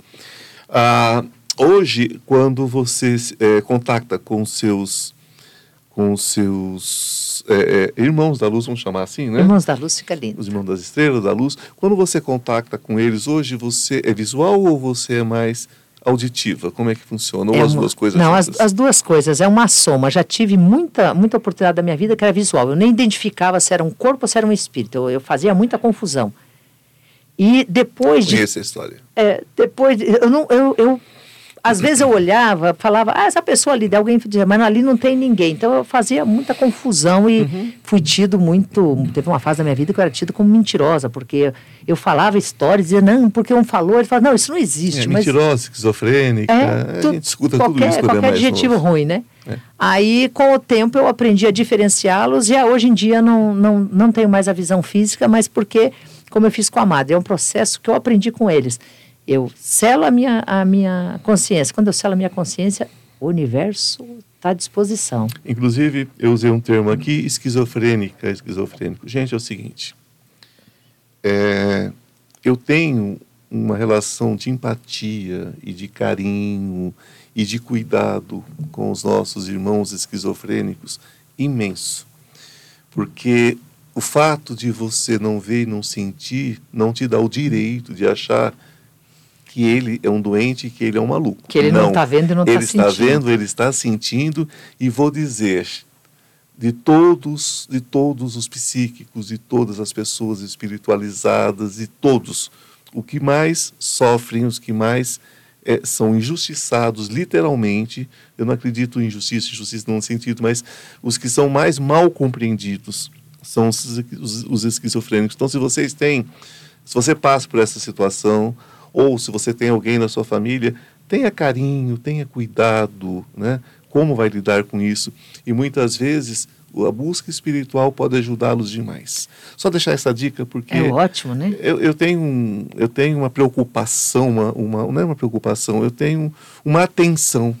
Claro que é. Porque eles têm uma assunto. realidade paralela. Uma realidade Desculpa, atenção paralela. também com, com o- o- a crítica, como se falasse do esquizofrênico fosse uma É, crítica, como se né? fosse uma Não. crítica. Então eu, eu quero derrubar essa história, Ótimo. né? Porque às vezes chama a gente de esquizofrênico como se estivesse ofendendo. Não, pode chamar. Para mim não é ofensa nenhuma. Não, né? Agora, não, não tentem tomar essa atitude é, é, tentando desmerecer alguém. Porque, na verdade, eles são pessoas muito especiais. Ah, né? perfeito, perfeito. Então, vamos colocado. tomar esse cuidado. É um né? disclaimer maravilhoso. É, Eu, eu, eu sempre, eu, sempre, eu sempre tomo esse cuidado de estar amparando as coisas para não deixar. Para não O deixar, mal-entendido, pra não né? deixar mal entendido. Porque Perfeito. a gente está sempre sujeito, né?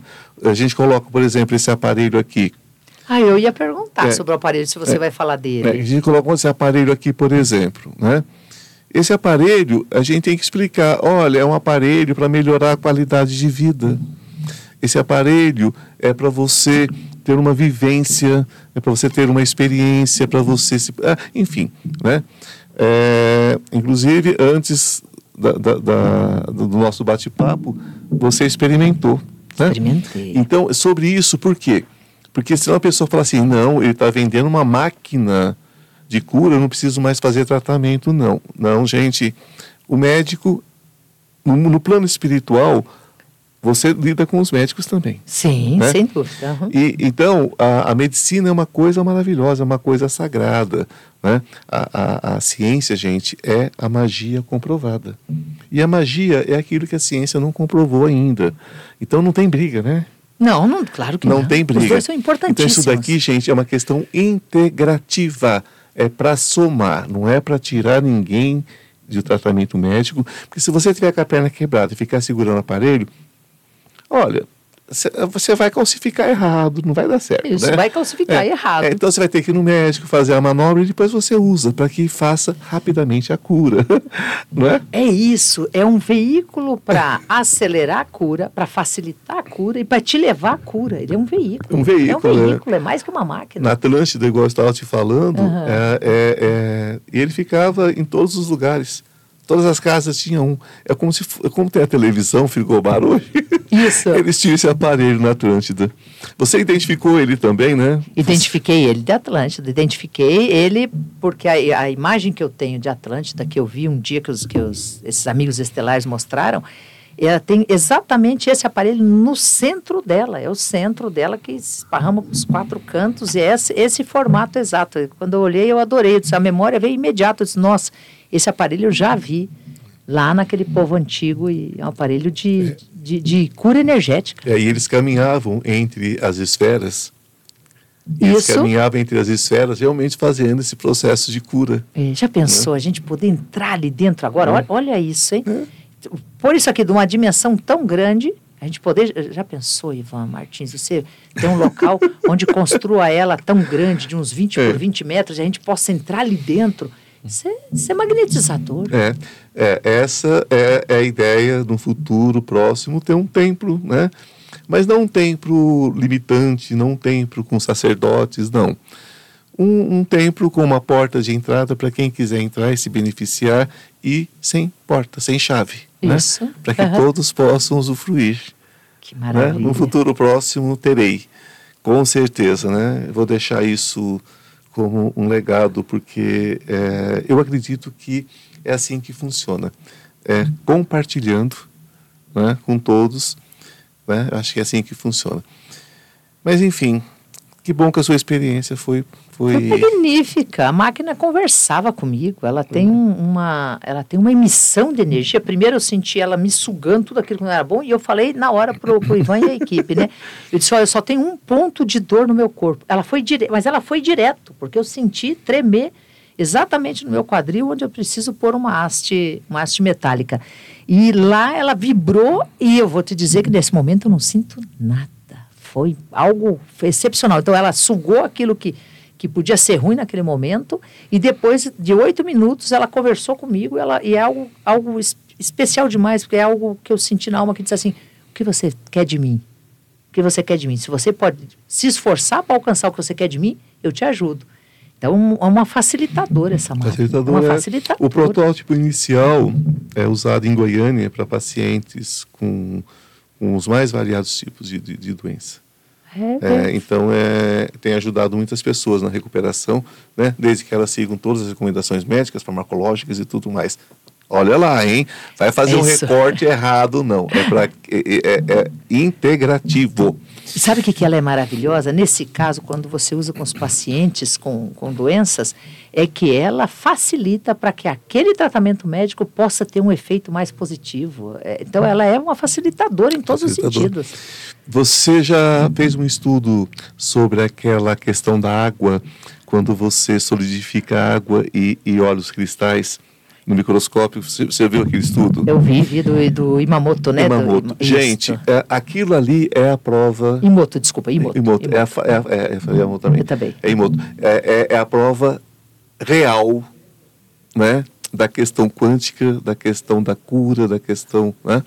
Então, gente, nós somos capazes de coisas incríveis, né? Se permitam não é sobre isso, é sobre se permitir? É sobre se permitir. É, o nosso assunto inteiro foi esse. nós somos das estrelas. somos das nós estrelas. somos amparados e, e abençoados pelas estrelas. Nós somos capazes, estamos nessa terra quentinha, eu acho tão linda, adoro a vida aqui na terra, por mais dificuldade que tenha tido. Eu falo, gente, não queira ter a minha vida que vai ser lágrima de sangue, mas eu adoro cada problema que eu pude solucionar e os que eu não solucionei também. E nós somos capazes de muito mais, mas a gente tem que se permitir. Somos convidados a viver, né? Eu, eu digo assim: quer ser feliz? Fale sobre felicidade. Quer ser saudável? Fale sobre saúde.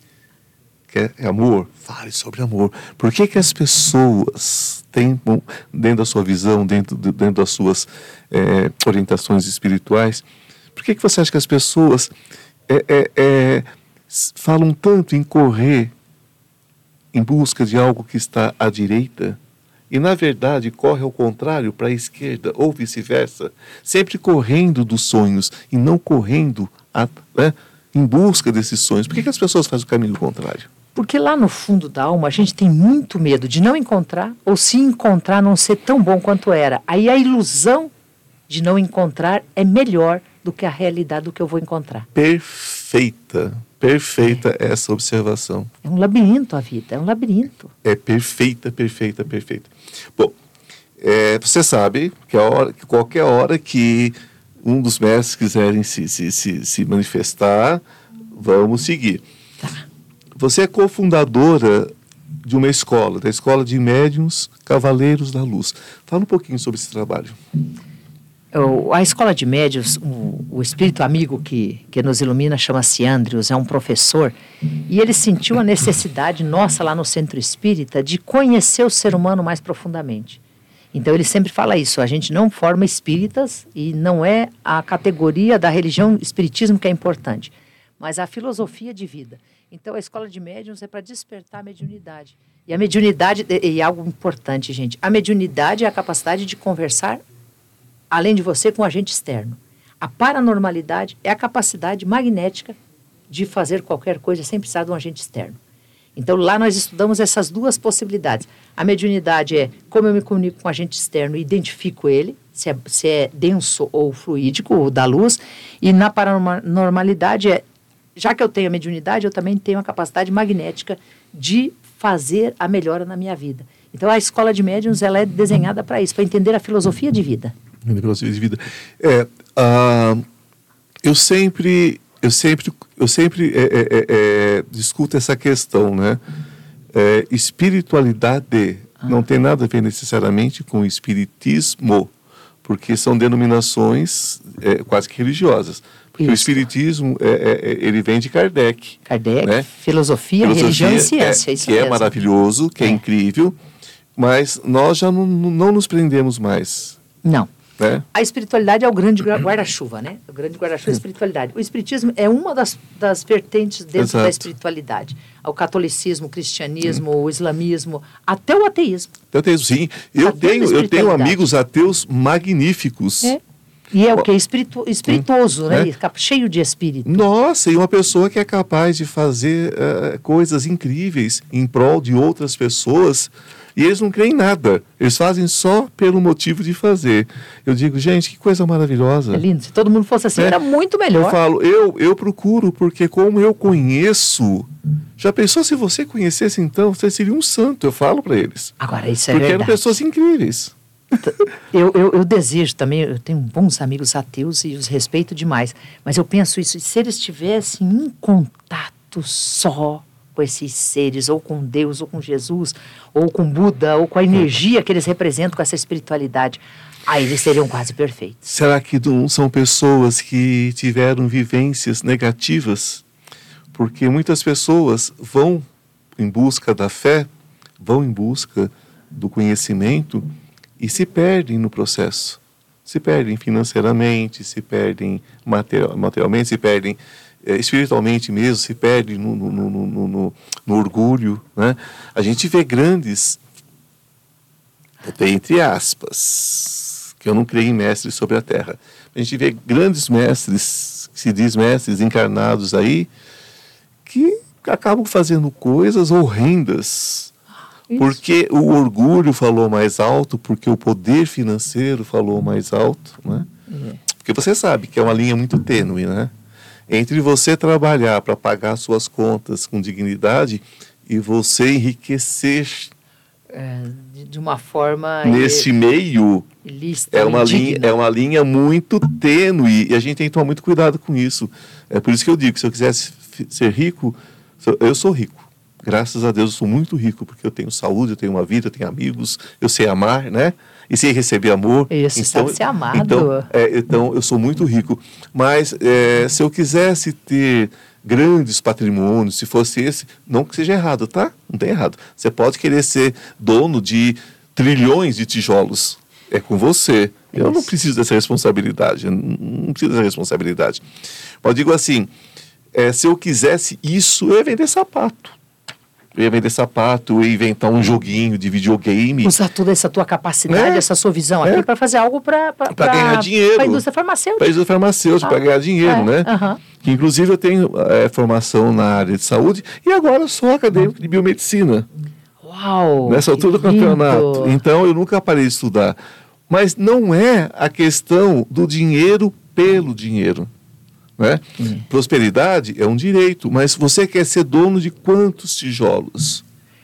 Você quer ser dono de quantos carros? Qual o tamanho do castelo que você quer construir É. com todos esses tijolos? E pior, você vai morrer, vai deixar para quem esses tijolos todos? É, então assim, sabe, o É. que, que você está fazendo da sua vida? Porque esse caminho é um caminho de amor.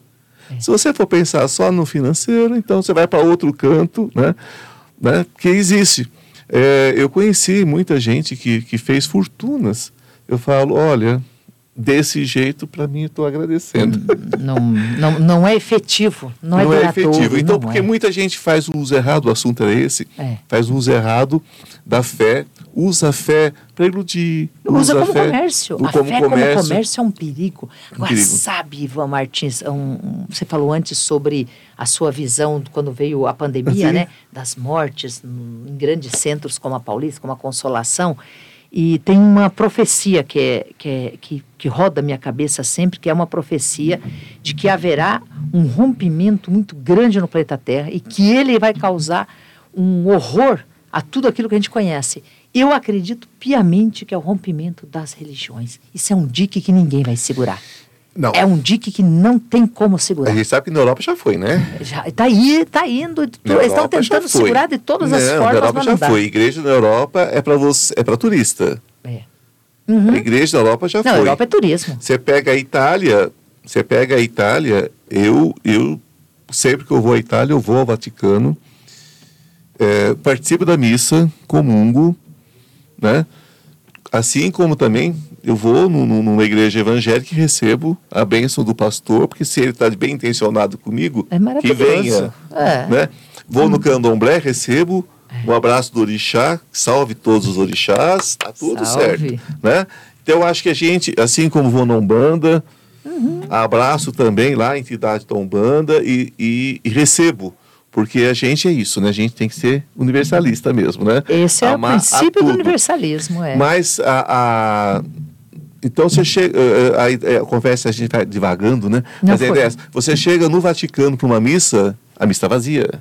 É, Nós A missa está vazia. Nós estamos falando de Itália É. e estamos falando de Vaticano. Eu já tive a oportunidade de chegar né, e assistir uma missa assim, com 30, 40 pessoas dentro do Vaticano. Então eles não pegam, eles não pegam a nave central, eles pegam uma nave lateral, Menor. menor, mas não estava cheia, não. Uhum. Né? Então você imagina, é o Vaticano.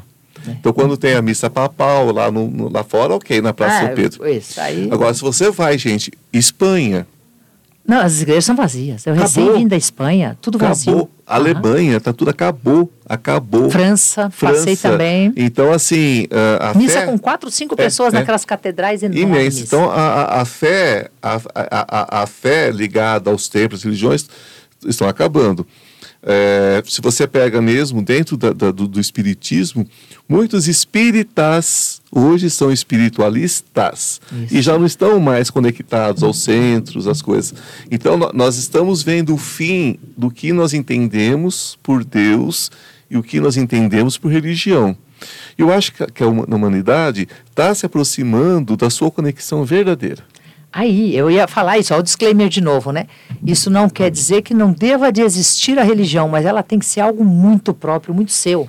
Sua. O local sua, é, você, é sua conexão com seu Deus. E o local que você vai, lá é local de congregação. Aí sim, eu posso ir lá para congregar com a minha comunidade, para a gente se ajudar, para estudar, posso fazer tudo, menos ter que ir obrigatoriamente no lugar para encontrar Deus. É, mesmo porque, Essa é a mesmo porque eh, a igreja era um lugar onde se fazia a psicologia, né, a medicina. Então o padre ouvia os seus problemas, né, conversava com você, mas um paroco tinha 60 fiéis, Uhum. 70, 80. Isso. Hoje um paroco tem milhares. Isso. Ele não tem mais tempo. Que, eu ia falar isso, ele tinha tempo antes de ir nas casas, de, de entender a sua É. situação. Morria alguém, ele ia lá no velório. Exatamente. Quem quiser discutir o que eu vou falar agora, não fiquem chateados, meus irmãos, né? católicos, evangélicos, não fiquem chateados. Mas o índice de suicídio, existe uma coisa chamada Outubro Amarelo. Eu vou investigar. O índice de suicídio de pastores e padres é uma coisa medonha. O índice de suicídio, que não é dele, já é medonho, É, pensa é, neles. É, uma E por- coisa medonha a quantidade. Mas por quê? Por quê? Porque botam um pastor dentro de uma igreja para cuidar de mil fiéis Uhum. e todo mundo quer uma casquinha do pastor. E quer. De verdade, quer. É, quer uma oração, quer, quer discutir alguma coisa e, e esse pastor não tem como. E chega uma hora que ele não aguenta. E a preocupação ou a- o defeito que nós podemos ter de santificar esses homens e essas Ah, mulheres. sim. A gente tem santificado Eles não podem padres e errar. pastores. É. Eles não podem errar. Ah, mas agora lembrei de algo mais polêmico ainda. Aí eles erram. Aí foi o Satanás. Pobre. Eu tenho dó do Satanás. Eu tenho Mas eu dó. também tenho. Eu acho que ele está levando uma culpa que não é dele. E eu não passo na porta de certas igrejas pentecostais. Porque o que ele joga de capeta lá fora, eu não quero levar nenhum para casa. Eu penso a mesma coisa. Eu falo, gente, sabe o que que um. Eu, eu falando com desse, eu digo para todo mundo que. Com todo respeito aos pentecostais, tá, Claro, gente? por Mas é favor. porque vamos falar mais de Deus e deixar menos demônio para lá. É, não, e tem um defeito hoje na humanidade. A gente cria o demônio para dar a receita para tirar o demônio. É só não Eles falam, gente, nós estamos com um trabalheiro, mas uma tra... ele falou, esse dia atrás eu encontrei um ser trevoso, eu juro, ele estava esgotado. E eu falei assim, o que, que aconteceu? Olha, olha se não é cômico mesmo. E eu disse, o que, que aconteceu? Eu, falei, assim, eu tô com uma trabalheira, porque estão me chamando para tudo quanto é lado. E tem lugar que eu não tô. Daí eu falei assim, onde você não está? Ele falou assim, olha aquele mendigo de rua, bem assim. Falou, olha aquele mendigo. Porque eu estaria, ele já está na miséria. Só porque eu sou Satanás, ou o demônio, ou o gênio, eu vou gostar de sofrimento. Isso eu quero estar na, na lancha do Neymar. Isso eu quero estar na mansão. Eu quero estar no trono do rei, no banquete, né? Agora, ele falou assim: como vocês podem fazer isso com vocês mesmos? Vocês me chamam, aí eu corro de um lado, eu corro do outro para tentar estar lá onde presente, para daí vocês me tirarem e ganhar dinheiro causando isso. Eu disse, mas não há momento em que a gente pode não estar justamente com algo que seria esses demônios dentro. Então, mas é de vocês, são fantasmas seus, vocês os criam. E você deve lidar com eles, mas não terceiriza. Esse o inferno está vazio. Isso por quê? Porque estamos trabalhando. Bem assim, ele falou, porque estamos correndo, feito uns malucos nessa terra, da- de um lado do outro, tentando acudir esse povo. Tentando acudir, pedindo, não me chamem tanto, porque está errado. E até isso eu achei lindo, né? É, Não a, é coisa, a bonito? coisa chegou num ponto, né? Está absurdo, ele Gente, a coisa reclamando. chegou no ponto que o capeta tá pedindo arrego. Você resumiu bem a fala. Eu falo. Não, e a outra que ele disse que eu achei bonito, ele disse que tem vaga de emprego, tem vaga de emprego para causar sofrimento. Porque ele disse, nossa, nós estamos num, num tanto trabalho, tem vaga de emprego para causar sofrimento.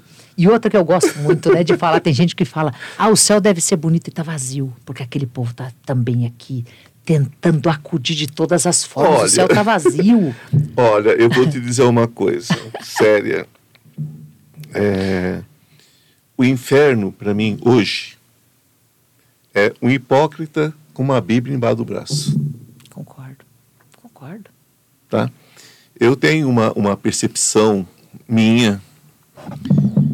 é, eu tive uma visão de Deus como luz. Uhum. E eu via sair dessa luz pequenos pontos de luz. E eram almas. Então eu digo sempre para as pessoas assim, falo, olha, eu, eu para mim Deus é um centro de luz, só que ele ele existe sem nós. Nós somos o motivo dele existir. Isso. É isso, isso é um paradoxo, Uhum. mas é assim. Ele só existe porque nós existimos. Isso. Que se nós deixarmos de existir, ele perde a função dele. E ele só tem uma coisa que ele não pode deixar de ser, que é Deus. Que é então, Deus. O resto todo o poder ele tem, mas esse ele não tem. Ele não Uhum. pode deixar de ser Deus. E essa luz que sai dele, e essa luz que sai dele, essa luz que vem dele, é, é- é que somos nós, um- umas abelhinhazinhas, né, muito pequenininhas, a gente tem que produzir luz para essa glória, para voltar para isso. E tirando as trevas daqui, né? Então, para mim, existe luz e não luz. Certo? A, a ausência, a luz e a ausência da luz. E não luz. Não é nem ausência, é a não luz. É a não luz, eu vou pensar É a isso, é mais profundo, luz. então. É a não luz. A não luz. Porque é, eu fazia uma experiência, ah, uma experiência, fazia uma vivência, ainda faço, né? mas eu fazia ela em Santo Tomé das Letras. Agora estou buscando um Voltei outro lugar. de lá. É, estou buscando um outro lugar. Lá tem um lugar que é uma, uma caverna que a gente faz o renascimento. Isso. E ficou muito difícil trabalhar lá uma época, mas enfim. E, e eu fazia o seguinte: estava todo mundo naquela escuridão plena. eu falava, gente, só que tem uma coisa, né? Vocês estão vendo o tamanho dessa escuridão? Eu pegava um fósforo e riscava um É fósforo. isso. Todo mundo olhava para a luz e falava, tá vendo? A gente é chamado pela luz. Então, todos nós estamos caminhando para ela. Sim. E agora a gente dissolveu a escuridão aqui. Então, dentro desse processo, eu creio nisso. Uhum. Eu creio E eu nisso. gostei, luz e não luz. Luz e vou não luz. E, e essa não luz vai se transformando em luz. Sim. Ela vai se transformando em luz. E pode começar com a chama de um palito de fósforo. Achando para de fósforo. Então, a glória toda está nessa luz. Né? Então, as pessoas se debatem tanto com demônios, com tudo. Tem a natureza. A nossa natureza é clara. A nossa natureza é clara. Hoje, quando eu não consegui abrir a minha caixa, eu fiquei nervoso. Ali não era a luz que estava falando. Não. Né? Ali eu já estava assim. E aquela hora, né? eu sou aquele virginiano né? com ascendência em peixe e sou quase libriano. Então o bicho pega fogo, né? É, é. O bicho pega fogo. Aí vem Ariel e fala assim: você vai quietar ou não? É. Você vai baixar a bola ou não? Você né? vai deixar vir o pior de Você você? vai deixar vir o pior de você ou você vai acalmar? Então, dentro dessa questão, eu, a, a, a presença absoluta do mal, o mal absoluto, eu não creio nele. Não, eu também acho que é, é muito denso para É. existir nele. Não, concordo. Concordo. Agora que nós estamos dando, dando um trabalho danado para essa turma aí do, do- da, da densidade. Da nós densidade, estamos dando luz, sim, nós é estamos. porque eles estão eles estão ali, eles querem comer. É. Gente, é tudo sobre comer. É tudo sobre comer. Tá? É tudo sobre almoçar, jantar. Do jeitinho que você come seu, sua comidinha aí que você gosta, seja um macarrão, seja um tradicional arroz com feijão, ou seja um caviar, né? Da mesma forma, outras, outras criaturas em outras densidades precisam comer. Se você oferece né, a, a- a energia negativa, eles vêm, imagina que não vem. Que mal tem? Você É, está querendo banquetear, você passa, o banquete está na, na porta da casa da pessoa. Que mal tem? Você vai É, chegar. Você quer, você quer chamar Uhum. beija-flor, coloca açúcar. Você quer chamar é, é, é, é, varejeira, hum, você Ó. sabe o que, que você faz, né? Isso Não mesmo. precisa nem falar o que, que você faz. Então a Bem gente atrai o colocado. que a gente quer. E vamos lá. Além disso, você tem ainda outra história. Aí hoje eu vou. você- Não, tô, tô, tô feliz. A hora que você quiser, eu posso me conectar É, com, com é. o Paulo do Brasil. Ele está com Ah, a então eu gente. quero o Paulo do Brasil agora. Então, Paulo do. Brasil é comigo mesmo. Então, fechou.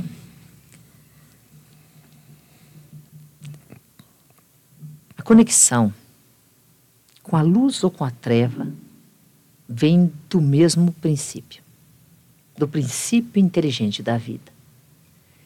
Quando você se conecta com energias densas ou com a não-luz, como você muito bem conceituou, esse estado de alma, ainda a não-luz pertence ao mesmo princípio, à mesma origem. O que pode mudar para vocês todos é que você nunca mais voltará à origem. É impossível. Mas você sempre voltará à essência.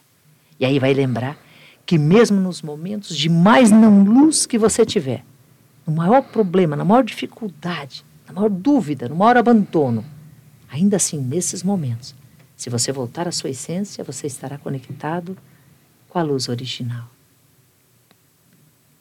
Ivan Martins, segue firme no seu propósito e na forma como você conduz a sua vida, porque você é um buscador. E aos buscadores nós damos lamparinas para que você ache a sua estrada. Abrir a estrada para você trilhar ou te dar uma estrada já trilhada seria reduzir a sua inteligência, a sua missão e a sua capacidade.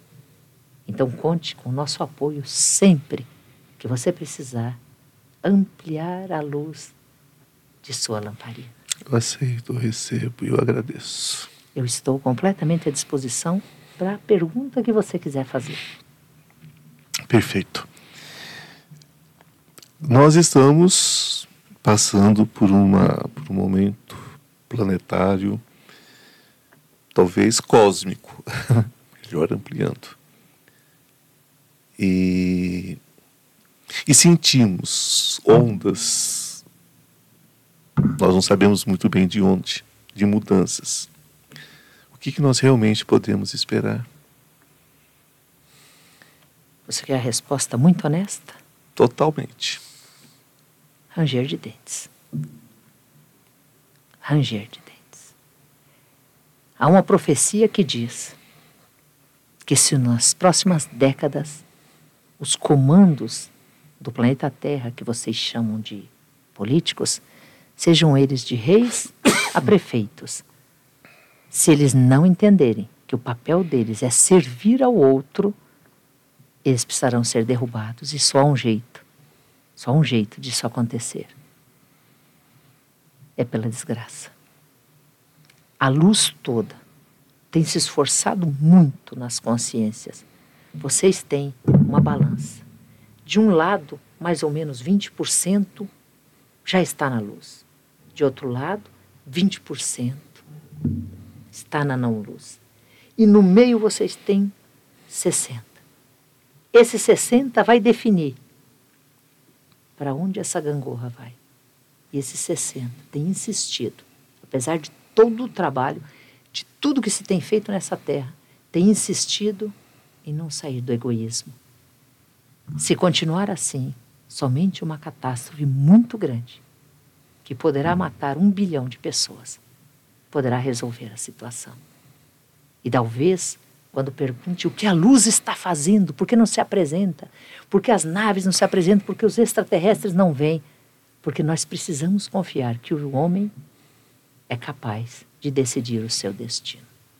Nós precisamos. Nós não temos escolha. Nós não podemos interferir em cada um, porque cada um é tão importante como um quebra-cabeça gigante. Você, você, cada um que está aqui nos escutando é uma peça importante no quebra-cabeça. A questão é: você está preparado para, junto com aquele que você não concorda, montar o quebra-cabeça da vida? Você é um fractal de Deus. E como fractal, você tem inteirinho o que tem nele em você. Mas você tem que estar disposto a saber que o outro também é um fractal. Perfeito. Gratidão pela resposta. As águas podem ser um veículo dessas mortes, desses desencarnes? Eu vou te dizer de uma forma muito interessante por que as águas são o veículo. Porque de um lado serão muitas, de outro lado a seca vai corroer a terra. Então, é mais que as águas. As águas são o veículo. Vai ser o clima. Vai ser o clima. O planeta está se preparando para reagir. E se quem habita, quem está alugado nesse planeta, não está enxergando que precisa cuidar dele e ele tomar suas decisões sozinhos, ele vai chacoalhar. Mas dessa forma.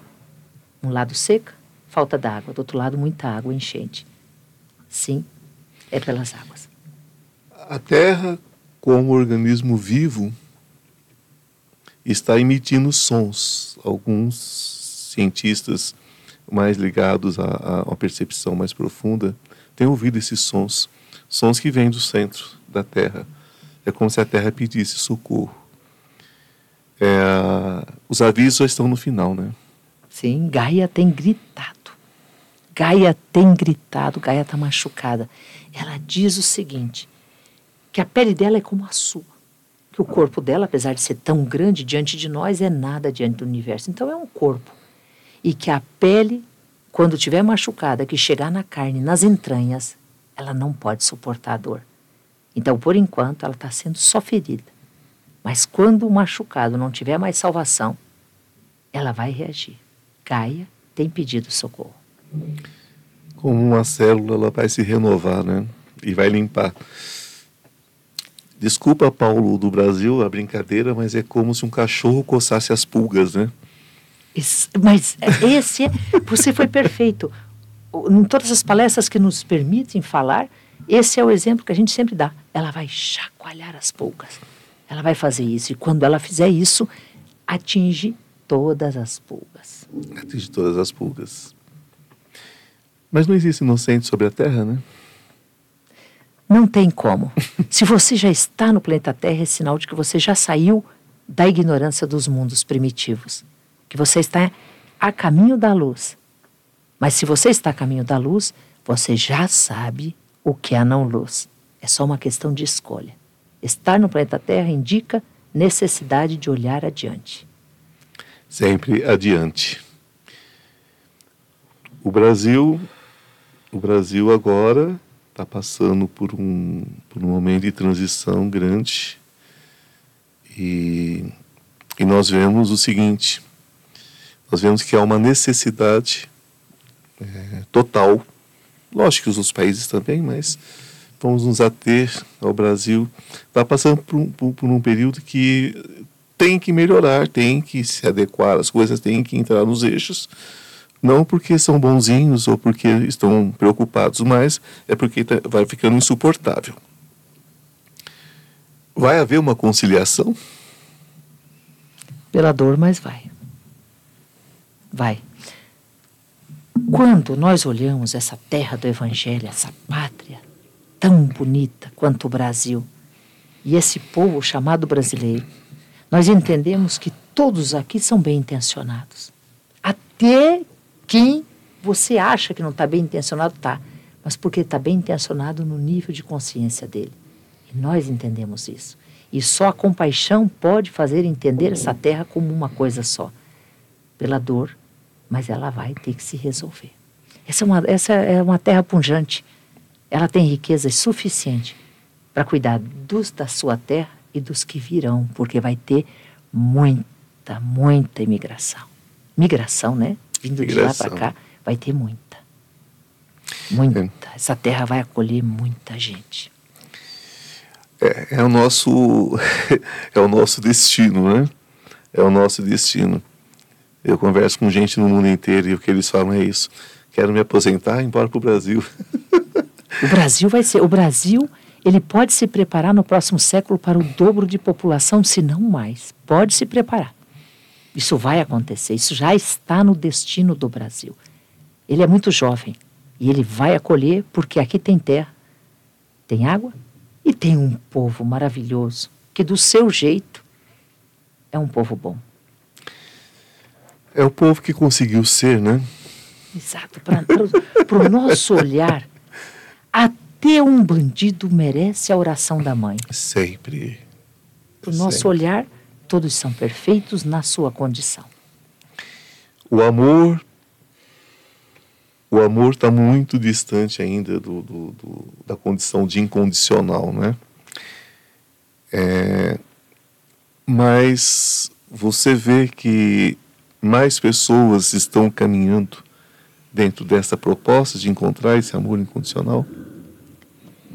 Nós nunca tivemos uma procura tão grande por respostas. E isso para nós é positivo. As pessoas querem compreender o que é esse amor. E elas vão entender, seja pela dificuldade ou seja pela união, mas elas vão entender que o amor só pode habitar no outro. Eu só posso exercitar o amor quando eu vejo o outro. E qual é o principal outro, Ivan Martins? É o que está no espelho. Porque aquele ser que está ali é outro. Com certeza. Esse ser é a sua própria imagem real de quem você enxerga. Eu digo que o, o, espelho não nos reflete, porque senão estaríamos de costas no espelho. Eu falo isso muito Eu falo muito isso para as pessoas que me procuram. Eu Ali te... é outra pessoa. Eu te conheço, Ivan Martins. eu te conheço mais do que você pode imaginar. Sabe de onde eu te conheço? De quando você nasceu nesta vida. E quando você abriu os olhos e pôs a boca no mundo e se pôs a chorar, você disse: Eu juro que eu não serei mais do mesmo. Eu vou ser diferente. E essa diferença é que fará com que eu ame meus amigos de uma forma tão intensa que às vezes eles se assustam. Eu te conheço, Ivan Martins. Pergunte. Te dou mais três perguntas. É, eu eu acabo doando doando a níveis que eu me assusto. Eles se assustam quando recebem o seu amor, o seu carinho, a, a, a sua preocupação real com eles mas isso é Ivan Martins, isso é sua essência. Não, não tem limite, né? Não mude quem você é. Aquele menino, aquela criança que pôs seus pulmões ao mundo tem cumprido aquilo que prometeu, que enquanto caminhava deixaria sua marca. Eu estou num, eu estou num processo de revisão dos meus livros, é, porque nós estamos aqui de passagem, não é, Paulo? E eu quero deixar isso para os que virão, minha experiência, as minhas coisas, né? e uma prova da minha, da minha fé e do que eu vivenciei. É, ainda há tempo nesse plano para que esse tipo de, de livro é, é, é, traga esse benefício? Ainda há tempo? Muito, mais do que você pode imaginar. Muito mais do que você pode imaginar. Só reveja dois conceitos que você tem dúvida. É só isso que você precisa fazer. Tem dois conceitos que talvez você possa ir mais profundo e abrir, ampliar um pouco mais do que apenas colocar cercas. Mas sim, tem tempo e sim está no seu destino. É, isso é importante porque é muita energia, é muita energia e a gente vai vai revendo, né? Porque o tempo o tempo passa e a gente muda. Exato, você é. mudou algumas coisas, elas foram para e vejam bem, não havia erro no anterior quando você faz uma revisão de uma edição. É porque você amplia o seu entendimento e quando você amplia o raio de pensamento, ah, você descobre o universo. Ah, isso é muito interessante. Então é isso, o meu, o meu o meu processo de cura, de busca da cura, né? Através da autocura, na verdade, porque a gente não cura ninguém, a pessoa se cura, né? Dentro desse processo. Então, é um caminho é, é, da humanidade como um todo, né? Não vou me prender ao meu trabalho, mas o, o, o que está vindo de cura para as pessoas, o que, que você vê no campo da cura? Me deu vontade de perguntar isso. Foi, foi, foi muito bom. Nós temos dois ambientes. E os dois ambientes parecem, ciência e espiritualidade parecem não se entender. Mas não, porque os dois ainda são isolados, porque eles têm muito a descobrir no seu próprio ambiente. É por isso que eles ainda não sentiram a necessidade de juntar, apesar de muitos grupos hoje já estarem trabalhando ciência, medicina e tudo que vem da, da, da ciência da, da mecânica e da física junto com a espiritualidade. Isso é muito bonito, mas ainda é incipiente. Nesse campo aqui material, vocês terão à disposição de vocês a reposição de órgãos e a reposição de elementos, como um dedo, como uma mão, como um braço. Vocês estão caminhando para essa pesquisa através da célula-tronco. Clone humano seria impossível porque precisa o espírito e vocês não dominam essa tecnologia. Mas órgãos estarão à disposição quase que como num supermercado. Então, a medicina que vocês conhecem, ela tem muito já de pesquisa pronta e vai evoluir num nível tal que vai reduzir a dependência que as pessoas têm de, de vou, vou usar a palavra correta para o planeta Terra, de falhas. Como, por exemplo, nós falamos não ter uma mão. Você vai poder implantar um órgão igual. Isso já, aliás, isso já está em passos avançados da medicina e logo vocês terão anúncios fantásticos. Isso é na parte é, Poucos anos. Em poucos anos. Vai ser uma surpresa nesse, nessa linha, porque eles já estão com isso pronto. Vocês têm impressoras que podem imprimir carne. Vocês têm impressoras que já imprimem um coração. Já fizeram esse teste. Imagina o que vocês não podem fazer com o que tem na mão. E do outro lado, aqui na espiritualidade, vai ser o domínio das contrariedades. Nada adoece mais do que a contrariedade. Do que você querer ir para um lado e não conseguir. Do que você amar uma pessoa e não ser amado por ela. Do que você querer um perdão de um filho e não receber esse perdão. Na espiritualidade, o trabalho vai ser na contrariedade. Como vencer o gênio contrário que todos os dias insiste em te tirar do prumo e do bom humor. E isso vai ser quase um milagre, é um passo gigantesco dessa humanidade. Agora, você não, não conhece o seu trabalho a fundo para falar sobre isso, mas você já tem um curso de formar terapeutas para autocura? Isso eu, é o teu caminho. É, eu tenho. Eu ministrei algum tempo antes da pandemia, agora eu estou retomando. Curso. Forme terapeutas, Ivan. Forme terapeutas, permitam que as pessoas se multipliquem no teu conhecimento. É, esse, essa, é, essa é a minha, minha vontade, porque eu não quero ir embora sem deixar, sem deixar esse, esse lastro. Eu prometo que você não vai sem fazer isso, nem que eu tenha que te segurar mais tempo nessa terra. e essa sua máquina, essa sua facilitadora da cura, você vai pôr nesse curso para esses terapeutas, eles já levarão ela. Aí você vai ver se multiplicar tudo aquilo que você sonhou. Olha, aceito, recebo e agradeço muito, porque é, é, é, essa é a ideia que as pessoas possam multiplicar, multiplicar essa, porque o que é bênção para mim, né, pode ser bênção para o outro. E veja, quando você pensa na individualidade, pode cada um ter na casa o aparelho, mas isso vai demorar demais. Quando você pega 20, 30 para ensinar como terapeutas e eles podem, junto no curso, no preço do curso, levar a máquina, eles atenderão 100, 200, 300.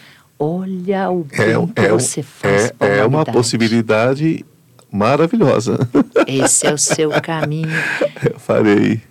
Ivan Martins todas as vezes que oportunizam e podem ter certeza que o que me diferencia não é o corpo que me recebe, é o coração que se abre para que eu possa falar.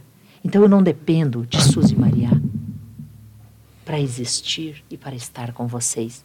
Mas neste momento em que você está solidificando a sua identidade, a sua comunicação, eu preciso usar este corpo para dizer através de você que todos os corações todos que te procurarem, que te derem uma chance, que abrirem os ouvidos, receberão de você um amor puro, genuíno e único, que poucos nessa terra têm. Sempre que tiver dúvida, use do amor. Sempre que tiver de mau humor, use do, do descanso. Do descanso, relaxa, é sinal que é amor você, próprio, né? É sinal de que você está extravasando o teu ser. E sempre que tiver oportunidade, fale o que você acredita, o que você vê, porque você influencia as pessoas. Meu amor. Assim será. Todo o meu amor por você. E o meu por você, gratidão, gratidão por compartilhar conosco. Gratidão.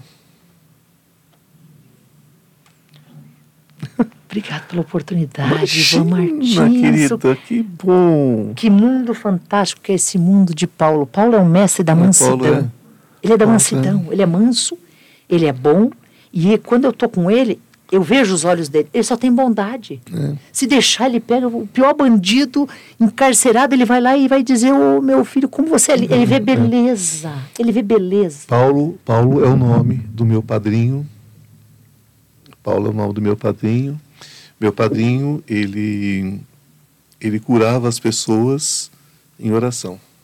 Não tem poder maior, porque aí a oração é amor. É. E ele era policial. Oh, isso, é isso, é ver Mas beleza quando, onde a gente acha que não tem. Mas quando ele olhava para as pessoas, era um olhar de amor. Eu, eu não tive muito contato, mas o pouco contato que eu tive foi maravilhoso. Aliás, eu tive dois tios muito queridos. Todos os meus tios são muito queridos. Eu amei todos os meus tios e tias. Mas esse tio, é, ele também trabalhava numa farmácia e era um curador. Ele acertava os remédios como se fosse um passe de mágica. Naquela época as pessoas compravam remédio em farmácia. Isso. E quando e quando você me falou sobre, você não, Paulo me falou sobre o grito, eu eu eu aos seis dias de vida eu tive também uh, o que eles chamam de morte morte neonatal, morte tem, tem um tem, nome. Tem, um termo, tem, tem um, termo, termo, que é o, antes de uma semana da criança, é, tem. É. E quando minha mãe, minha mãe tinha 14 anos, 15 anos, e ela assustou, né? Ela assustou. E quando ela chegou no berço, eu já estava preto, né? já estava completamente. O termo correto não é preto, o termo correto é estava completamente cianótico. Isso. estava todo roxo já. Aí me colocaram dentro de um carro e eu dei aquele grito. Olha Isso. Dei aquele grito quando um vento, ent- quando entrou aquele Entrou vento, eu dei o ar aquele, de volta dei aquele pulmão. grito, né? E estou aqui. Engraçado, gente, olha, é, eu por duas vezes na minha vida, eu parei de respirar mais tempo do que eu poderia. E, ao contrário de, de, de lesar o meu cérebro, abriu portais. É engraçado isso, Tá, né? claro que é. E a, sabe como é que o, mestre Paulo, ele fica bravo que eu chamo ele de mestre, que Paulo do Brasil eh, chama a EQM? Hum. Ele diz que é EQVE, é a experiência de quase vida espiritual. Você Sim. vai lá, olha e volta. Ele fala que está muito longe da experiência de quase morte. Ele diz, não, a quase morte você eh, teria sequelas no corpo. Como é uma quase vida espiritual, ele sempre fala isso. diz, Quando não há sequelas é porque o corpo não sofreu. O espírito foi, reviveu tudo que ele tinha que fazer e volta e domina o corpo de É, novo. e é incrível, né? Essa, essa chegada neste plano é incrível, porque é o que eu falo para as pessoas: tudo faz sentido. Tudo aquilo que você acha aqui que está errado, tudo faz sentido. É, né? Tudo faz sentido. É por isso que a gente vai aprendendo que um- uma das coisas do seu trabalho, que eu tenho certeza que para você não foi fácil aprender, se é que já aprendeu, porque a gente não aprende, parece que isso nunca. É quando você chega uma pessoa e diz assim: olha, você precisa pensar nisso, nisso, nisso, nisso. Olha, você tem essa possibilidade, isso, isso, isso. E a pessoa não te compreende. Ah, Quantas vezes eu falo para a pessoa, você precisa fazer isso aqui para curar a sua vida. Seja que sentido for, sentido financeiro, sentido Uhum. emocional. E a pessoa não se encontra ali dentro. Ela vai criar mil motivos para fugir daquilo. Né? Que não vai resolver. Porque ela não quer. porque ela não quer. Porque se ela resolver, acabou, aca- perdão, acabou a, a- acabou a questão, acabou, acabou o que ela tinha para reclamar. Isso mesmo. Então ela não vai querer. Né? A pessoa pega, às vezes, uma oportunidade de ouro, perde um negócio, perde um, qualquer coisa, por uma bobagemzinha qualquer, mas ela quer continuar naquela dor. Sabe Como é que que você lida com isso? Pois é, não, você tem razão. Isso aí a gente não lida bem ainda não. Mas ah, qual é a questão? É que o medo do diferente faz a gente se apegar mesmo na dor. É o medo de piorar aquilo que já não está bom. Isso é, isso é do ser humano, né? O Já medo está de- difícil, vamos deixar pior. É isso mesmo. ó, né? é, é melhor não mexer, porque ó, a coisa já está ruim. E a gente também aprende daí em administração, né? Que o primeiro prejuízo é o menor. Dizer, Faz o corte de uma vez. Tem coragem, mas a gente não lida bem com isso, não. Não seria eu que iria lidar. né? Eu, eu, eu lido com pessoas que chegam para mim e dizem assim. Eu até conto essa história, que uma pessoa chegou para mim e disse assim, ela já tinha 23, 24 anos, falou assim, meu sonho era fazer medicina, mas já é tarde. Eu falei, querido, se você fizer medicina hoje, com 30 anos você está formado, você ainda vai ser uma criança. Ele voltou. Ele voltou com 33 anos. É, se eu tivesse encarado, né? Olha aí. Eu falei, mas é em tempo. Podia ter 60, 70, até 80 eu falei, mas está em tempo, querido. É. Eu falei, está em tempo. Aí ele, ele voltou com seus 40 e poucos anos, com a mesma história. Eu falei, pela terceira vez? É. Eu falei, não, querido. Pela terceira vez, não. Você já sabe o que eu penso.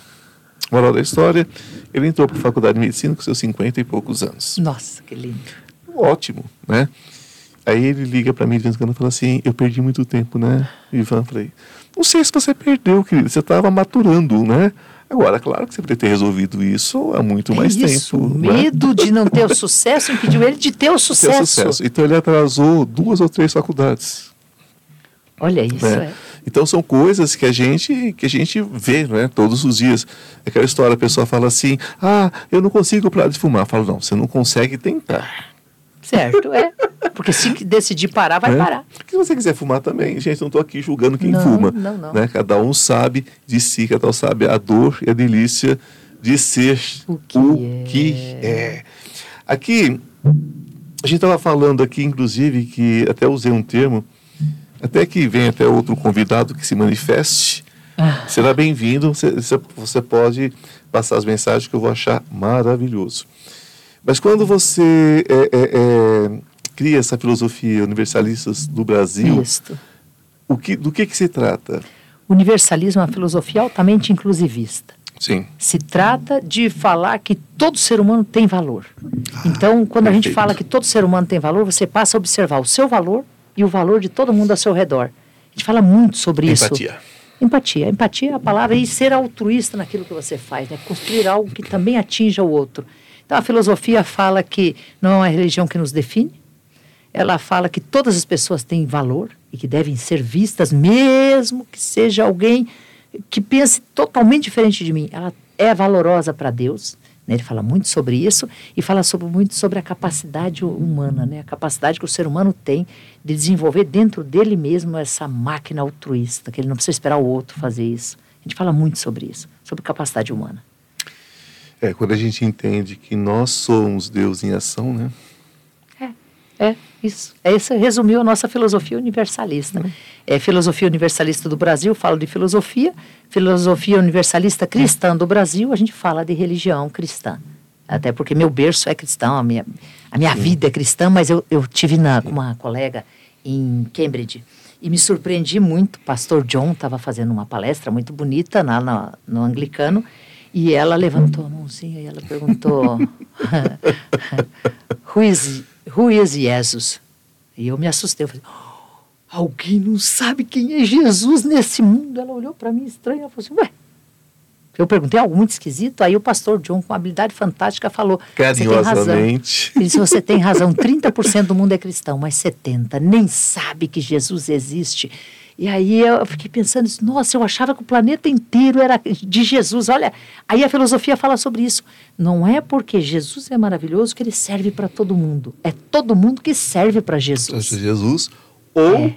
Jesus como Cristo, o Cristo que faz sentido para aquela pessoa. O Cristo, o Buda, né? o que for, o Maomé no, no, no, no, muçulmano. É, o pastor explicou tão bem isso. Ele disse, nós, então, que temos a figura de Jesus, o homem que teve em Nazaré, este aí é o nosso. Ele disse, mas o Cristo representa a luz. Ele disse, então, não se limite, não pela, se limite. Pela, pelas histórias da humanidade. Eu entrei numa igreja católica achando que era um templo budista em Xanatal, em Nova York.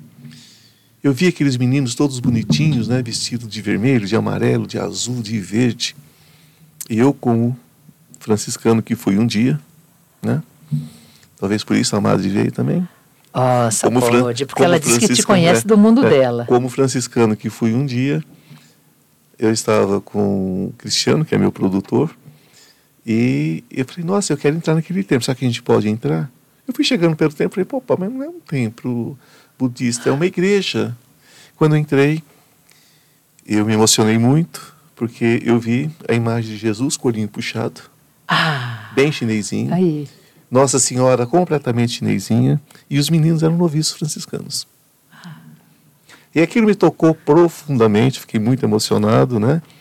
E eu falei, gente, a gente ainda tem certos conceitos e pré-conceitos.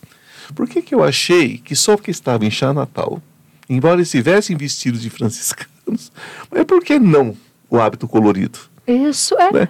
Eu falei, se é o que faz sentido para um Jesus na China, é esse? Porque tem algumas regiões da China que você pode morrer por ser cristão, né? Isso. Então eu não sei como é que funciona aquilo, se uhum. é uma questão é, da China dentro da, do, do, do, dos Estados Unidos, eu não sei como é que funciona isso. Eu não me aprofundei, uhum. eu só me apaixonei. Isso. Né? Em ver todos os santos com o olhinho puxadinho. Aí eu comentei com o Cristiano na época, eu falei, olha, você está vendo? Eu falei, é a Maria, é Jesus, é, é, é os santos que fazem sentido para eles. Uhum. Então esse Cristo com o olhinho puxado na cruz é o Cristo que faz sentido para ele. Eu falei, porque você não precisa chamar de Cristo. Você pode chamar de Krishna, você pode chamar de Oxaguian, você pode chamar... Eles não têm vaidade.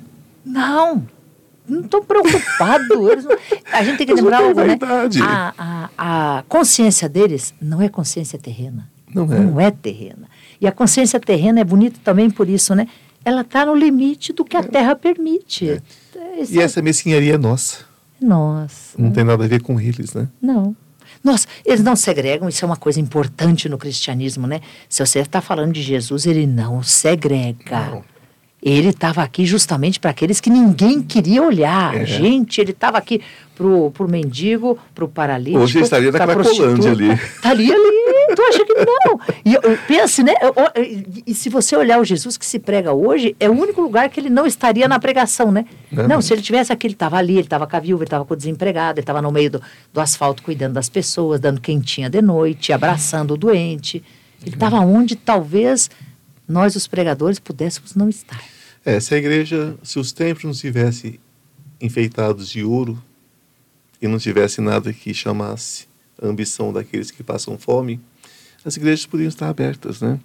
E servir de abrigo à noite. Eu penso sobre isso. Tanto, Não quanto é? templo, Os quanto templos, lugar. Quantos templos né, que poderiam, mas tem tanto ouro lá dentro, tanto enfeite, que se preocupam se vão roubar, se vão vandalizar, não é? É. Aí se, se servisse de abrigo para as pessoas, né? Aí eu tenho que lembrar do, Seria um sentido. do, do trabalho de tantos que fazem, como o padre Lancelotti, né? Ah, que ele é condenado porque é um queridíssimo, né? não é uma alma Eu tenho vontade de diferente. trazer ele aqui, monta- inclusive, quem sabe uma hora ele Nossa. aceita. Ivan, ou você vai até ele lá no Rio de Janeiro e filma ele, porque que, que oportunidade dá o padre Lancelotti para mostrar a visão que ele tem de por Sim. que ele acolhe quem não É. tem condição. Porque a nossa mente também, isso, eu- isso eu aprendi com ele numa entrevista que ele deu, que a nossa mente pensa assim, não, mas se ele está mendigo ali, toda noite ele vai dar o, a- a- o alimento e a bênção que ele dá, aquela pessoa vai se acostumar assim. E ele falou assim, não, tem gente que é doente. Tem gente que é incapaz e tem gente que não tem condição de lutar por ele. Eu preciso alimentá-lo, cuidá-lo, ver que ele está bem, corta o cabelo, ajudo. Aí quando ele estiver fortalecido, eu vou dizer, agora meu filho vai caminhar. Ele disse, mas eu não posso mandar quem não tem pernas caminhar. Ah, não tem como. É, ele é a perna como. dessas pessoas. É muito se, bonito, se você né? não tem um endereço, se você não tem um documento, uma identidade, você, quem vai te dar emprego? Você mora onde? Não tem endereço? Você não tem endereço, eu não posso te contratar. Ele preci- a pessoa Mas precisa ser base, cuidada. Ela precisa ser cuidada, é. Sabe o que que ela precisa ser? Ela precisa ser humana, antes Sim. de tudo. Eu, eu, às vezes, eu acho que a gente não deve alimentar, por exemplo, o vício, dar dinheiro, essas Não, coisas. Agora, você alimentar, você acolher, dar um, um agasalho, isso é necessário e tem que ter centros de acolhimento, né? Ah, não julgue o outro pelas oportunidades que você teve, Oh, porque senão fica complicado, é né? verdade. é. Eu nasci num lar, você nasceu num lar, lar. Rafinha nasceu num lar, Cristiano nasceu num lar. Foram os melhores lares do mundo, cada um faça a sua avaliação. Eu sou grato pelo meu e é, um lugar que sempre teve uma cama limpa, uma refeição quente. Uhum, Talvez não tivesse luxo, mas tinha tudo. tudo. É, e eu vim de uma família que tinha certa condição. Depois, né, eles eram muito jovens, depois eh, foram adquirindo condição. Então eu tive acesso à educação, apesar que a partir dos 12 anos eu cuidei da minha vida, mas eu tive acesso a coisas né, que a grande maioria não tem. É isso. e aí Então- você julga ele. Aí eu né? vou julgar o outro pelas minhas oportunidades, vou falar da dor do outro. Gente, cuidado com isso. Não. Cuidado para não falar sobre a dor do outro. Tenta conversar com o outro sobre a dor dele. Aí tudo bem. Mas não Isso. julgue. É. Eu concordo Não julgue. Esses dias eu vi um espancamento de um menino ali na Cracolândia. Não estou falando mal da polícia. A polícia fez o que ela sabia fazer. Mas quando eu vi aquelas pessoas ali num curralzinho ali, como se fossem ah, mortos-vivos daquele alquiler, daquela coisa, aquilo, aquilo me chamou assim para um lado. Eu falei, gente, o que será que eu posso fazer? Né? Eu comecei a pensar nisso. É. Porque é muito fácil. Vo- Quer fazer o quê? Uma vala, jogar todo mundo dentro e enterrar É vivo? É isso que as pessoas querem? Não vai resolver. Não. As pessoas precisam de amor. Então, gente- é tão complicado. É tão complicado falar sobre essas coisas, não é? Porque não estão falando de política, não estão falando de nada, estão falando de humanidade. de humanidade. De julgar o outro, É. né? É. E não, então, o, a melhor maneira de você julgar alguém, gente, é não julgando. E sabe, Ivan, quando você vê, né? Você não precisa ser a pessoa que vai lá, como o padre Lancelotti, fazer todo o trabalho que ele faz. Mas o fato de você positivar na sua mente muda a energia. Do, do- Eis a questão. É isso, é, é, é mais aqui. Você pode contribuir demais com o mundo, da forma como você vê o mundo. Veja um mundo mais belo, veja um mundo mais simples, veja um mundo mais humano e ele vai ser mais belo, mais simples, mais humano. É. quer, se quer que o mundo seja um jardim, planta uma rosa na tua casa, né? Aí. A gente começa, a gente começa a encher o mundo de flores, vai ficar lindo. Maravilhoso. Nós vamos passar aqui para um outro assuntinho, mas ficando aberto, porque eu gostaria que se viesse um, mais alguém que se manifestasse, porque eu gostaria de pedir para falar três coisas em relação às pessoas, para uma mensagem para as pessoas. Uhum. Porque eu acho que são três coisas que a gente precisa. É, é, é, é a gente precisa é, oportunizar, Certo. se for possível. Mas nós vamos. é, você, dentro dessa história toda, eu até coloquei assim no final da, da sua apresentação, mas a vida exige mais um pouquinho da gente. Porque eu acabei, por exemplo, do meu, do meu jeito, eu acabei eliminando quase todo o meu trabalho fora desse trabalho, porque tomou conta, enfim, virou o que virou, né? Uhum. Mas é, eu faço outras coisas para sobreviver dentro do trabalho. Você tem 40 anos dentro de um, de um- é, como executiva, no caso você Como era uma executiva. executiva. Era CEO diretora. também? Eu era diretora de Diretora, compra, né? Ok. É, dentro de uma multinacional de agropecuária, não é brincadeira. Não. Você é, é, é- como foi como foi para você viver essas duas realidades? Nossa, essa pergunta é fantástica. Eu já vou ver quem é que vai se apresentar para a sua.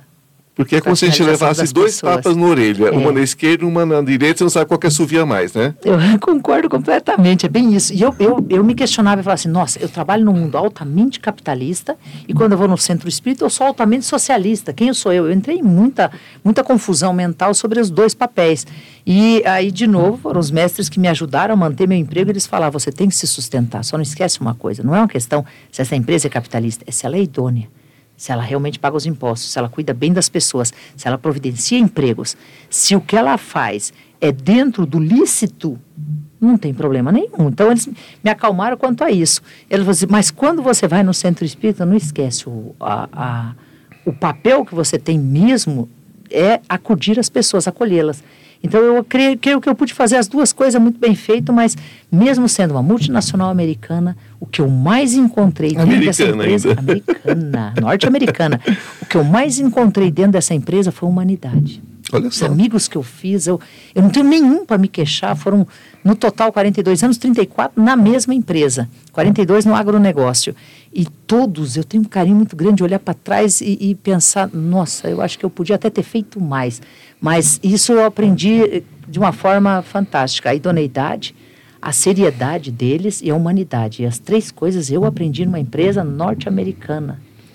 É, eles têm umas coisinhas, eles têm umas coisinhas assim bem interessantes, né? Por exemplo, se você entra numa cafeteria, se você não deixar um dólar, dois ali, independente da gorjeta, Aham.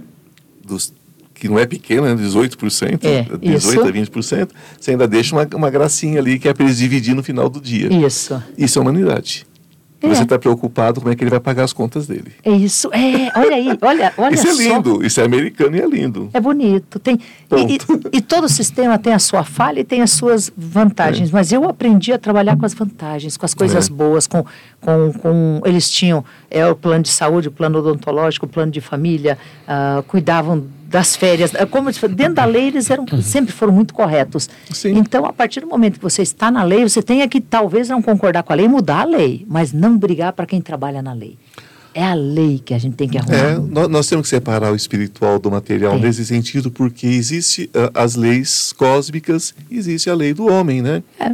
A lei do homem não tem jeito. Tá tudo sujeito a isso. É, é tá isso. tudo é. sujeito a isso. Não tem. Eu, eu, não falo, eu falo, às vezes vocês ficam nervosos comigo, eu sei, né? Mas não existe vítima aqui, gente. Não, Não, tem vítimas nesse plano. Somos todos. é, é, é, somos todos. Nós estamos comendo o angu que nós fizemos. Agora, é, uh, claro. Agora tem algo importante. Eu, eu saí né, desse mundo da, da multinacional e eu saí porque tem um momento em que a gente tem que se posicionar e eu acho que o lucro, quando ele é tão exagerado que você só persegue isso, você também perde um pouco da razão, do sentido de ser. Então, chegou um momento em que não servia mais na minha vida. Então, larguei o meu mega cargo, era um bom cargo, uma boa empresa, E eu tive que largar por uma decisão pessoal que é não servia para a Suzy. Mas daí alguém me falou, mas uh, Suzy, você está sendo maior que a sua empresa? Eu disse, nesse momento acho que sim. Então você não serve mais para a empresa. Vai fazer do jeito que você quer em outro lugar. E realmente eu segui. É, eu achei maravilhoso. É lógico, foi eu fui, clara. Eu fui, é, eu fui para outro quintal e fiquei muito feliz. O homem é do tamanho do seu medo, né? O homem é do tamanho do seu medo. O homem é do tamanho do seu medo. E não, não tem jeito, né? Não, soltei um cargo maravilhoso, uma carreira maravilhosa, uma empresa maravilhosa. Era tudo bom, salário maravilhoso, mas não preenchia minha alma. Na espiritualidade eu estava vazia, porque eu pensava, chegamos no limite. A partir de agora, eu não, não, fa não faço sentido nessa estrutura. Uhum. E fico feliz que quem me substituiu está muito bem. Deixei é. o lugar, deixei vaga a cadeira para alguém. É lógico. E a gente, a gente, e aquela história, o dia que eu fui assaltado e que me machucaram, eu fiquei com muita raiva. É fiquei com muita raiva. Eu falei, ah, se eu pegar, eu, eu estrangulo, eu faço, eu aconteço. Cheguei em casa, enchi um, a banheira do hotel de água, Sentei dentro da banheira. Na verdade, é uma parte hotel, eu, eu, eu tenho uma unidade lá, moro lá. Sentei dentro dessa banheira, enchi de água, estava todo esfolado, bem machucado, costela quebrada tal. E dali cinco minutos eu estava orando pelo bandido. É isso, é isso. Eu falei, tão jovens os dois, tão infelizes, né? Infelizes. A vida, a vida deles não tem é. sentido quando ela parte para a direção. Eu, eu só pedi isso, que eles fossem iluminados. Que lindo. Porque eu sei que eles fizeram por medo. Eles me bateram por medo, porque eu sou grandão, eles acharam que eu ia bater neles, talvez. Isso. E a única então, coisa que medo. você não ia fazer era reagir. É. Então, assim, a gente vai aprendendo que a gente vai aprendendo que o medo é o caminho para a gente se destruir, né? A gente, a gente, a gente erra pelo medo. Então, as maiores agressões do mundo vêm pelo medo. O medo de não ter poder, o medo de não ter dinheiro suficiente. De não ser reconhecido. Dinheiro, é, é, medo de não ser reconhecido, as pessoas vão fazendo essas coisas, essas barbaridades. É verdade. Né? É verdade. Mas são contra elas, né? Minha mãezinha diz o seguinte: ninguém faz nada para ninguém. Faz para si mesmo. É. Seja de bom, seja de ruim. Uhum. E sabe que quando você libertou os dois, você passa a não fazer mais parte daquilo que chamam de karma. É deles. Sim, é, é deles. O assunto não, é não, deles. Não acabou. É isso. Senão você podia ficar remoendo, né? Não, remoendo com aquele ódio, com aquela raiva, e aí você amarra a sua, o seu espírito num pé de cebola e não caminha, né? O ódio, o ódio não tem nem roupa para ter ódio de ninguém. Não. Eu não tenho roupa, não tenho roupa que orna com isso, sabe? Lembra, lembra que falava assim? Ah, eu não tenho roupa que orna, que orna. com isso. Não, Ai, não, não tenho roupa que orne com, com ódio. Não, não é da minha vida isso. Maravilhoso. Assim, assim que ele quiser falar, então, e, eu vou fazer umas perguntinhas para ele. Tá bom. Que espíritos temos? Eu, eu senti vários. Quando você falou do seu padrinho, eu senti ele também.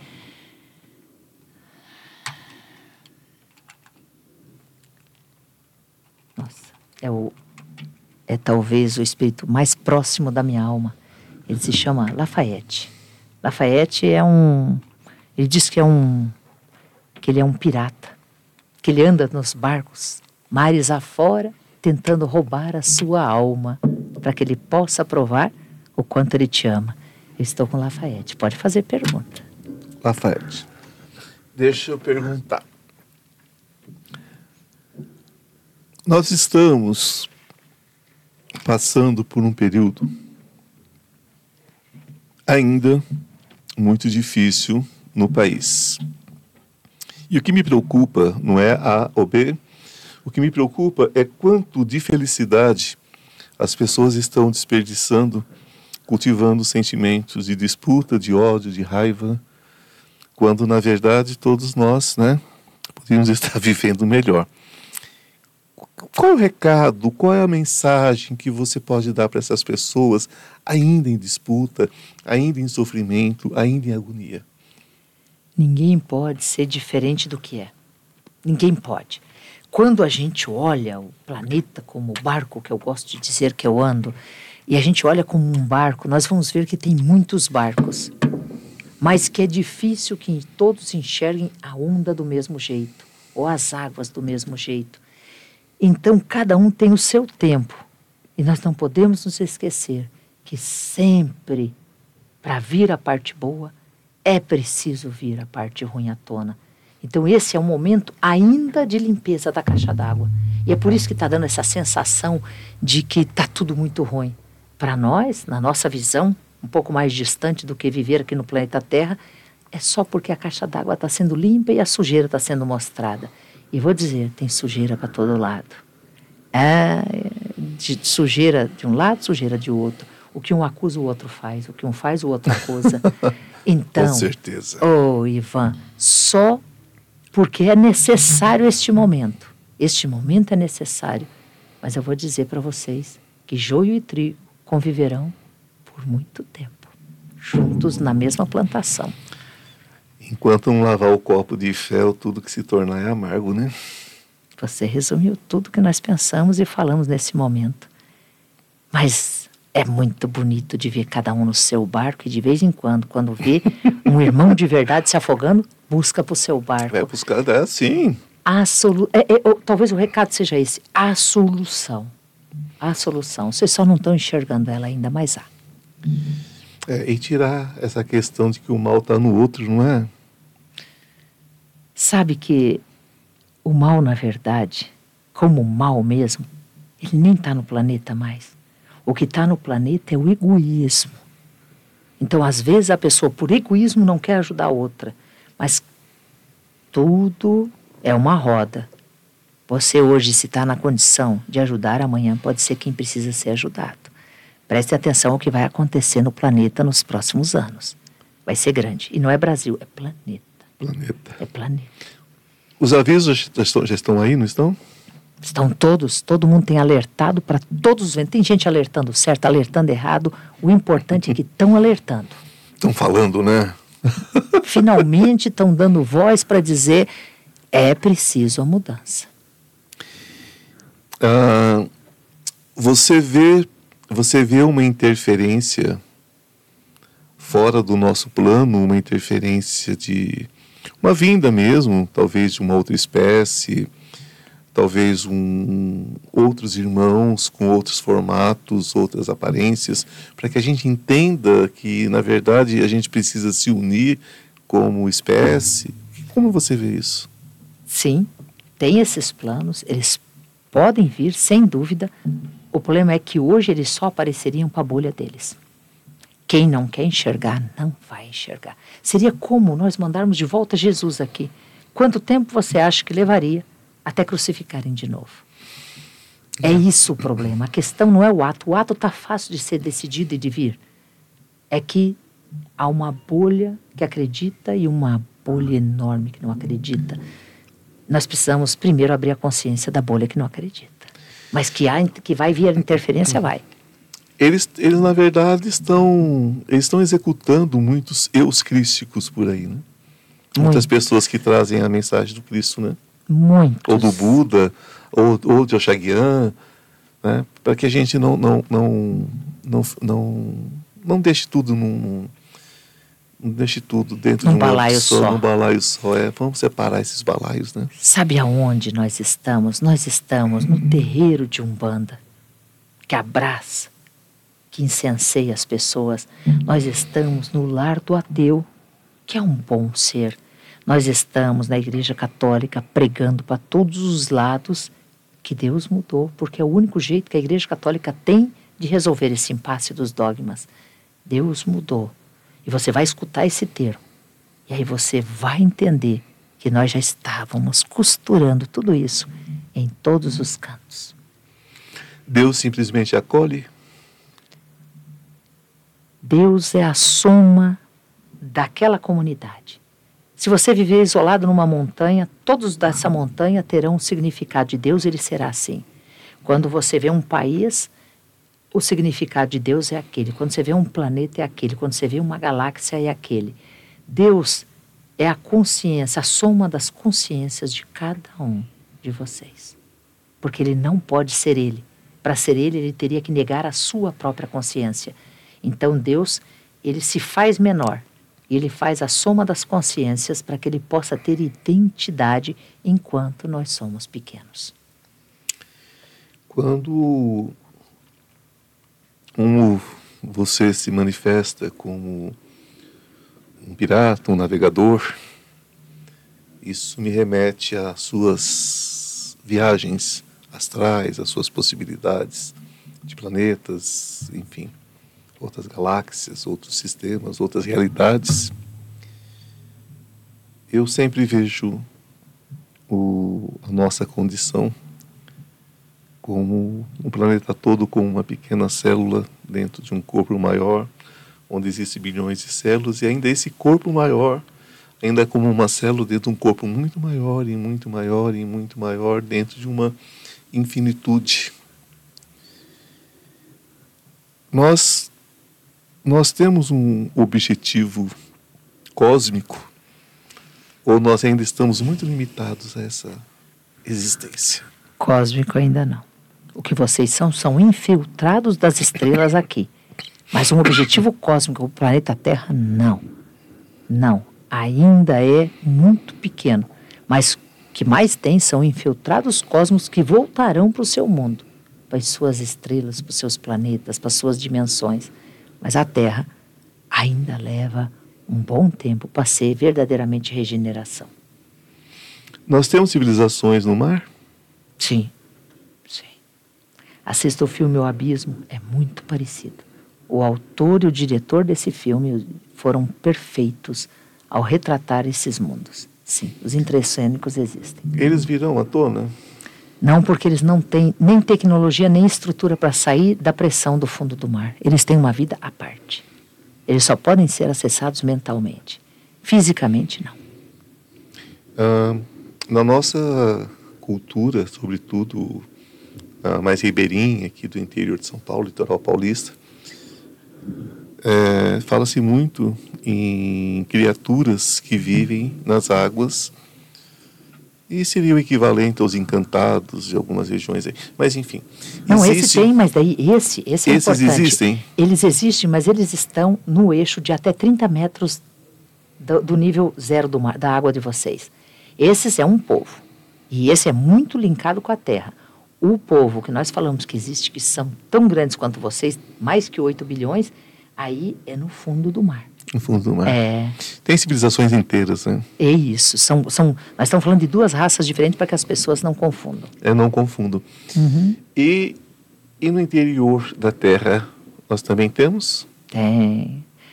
Vocês ficariam encantados, encantados se soubessem o que tem de vida dentro da Terra tem os locais ocos, como alguns falam, como a Tânia, Tânia Ballard fala muito da terra oca, é porque tem na crosta tem muitas cavernas, lá existem povos. Tem os intraterrenos, mas tem o povo do fogo, que vive no centro da terra. Vocês não têm acesso, mas tem tudo, tem que pensar. Você foi perfeito, pega seu corpo e pensa em bilhões de galáxias e põe no seu corpo. É possível? Claro que é. Você tem trilhões de células e uma olhando para a outra, dizendo: é impossível chegar lá. A célula que forma a unha do seu dedo do pé, ela não acredita que chegaria na célula do cabelo. Apesar de saber que pertence ao mesmo mundo, é tão distante quanto você olhar a estrela mais distante que os seus olhos podem ver. Sim, perfeito. Perfeito. Quando a gente se refere a seres, é uma coisa tão ampla e existe aquela máxima, né? Do jeito que é aqui, é ali e é acolá. Do jeito que é em cima, é embaixo, é no meio, é no centro, enfim. Ah, nós temos costume dentro do, de uma das minhas variáveis, né?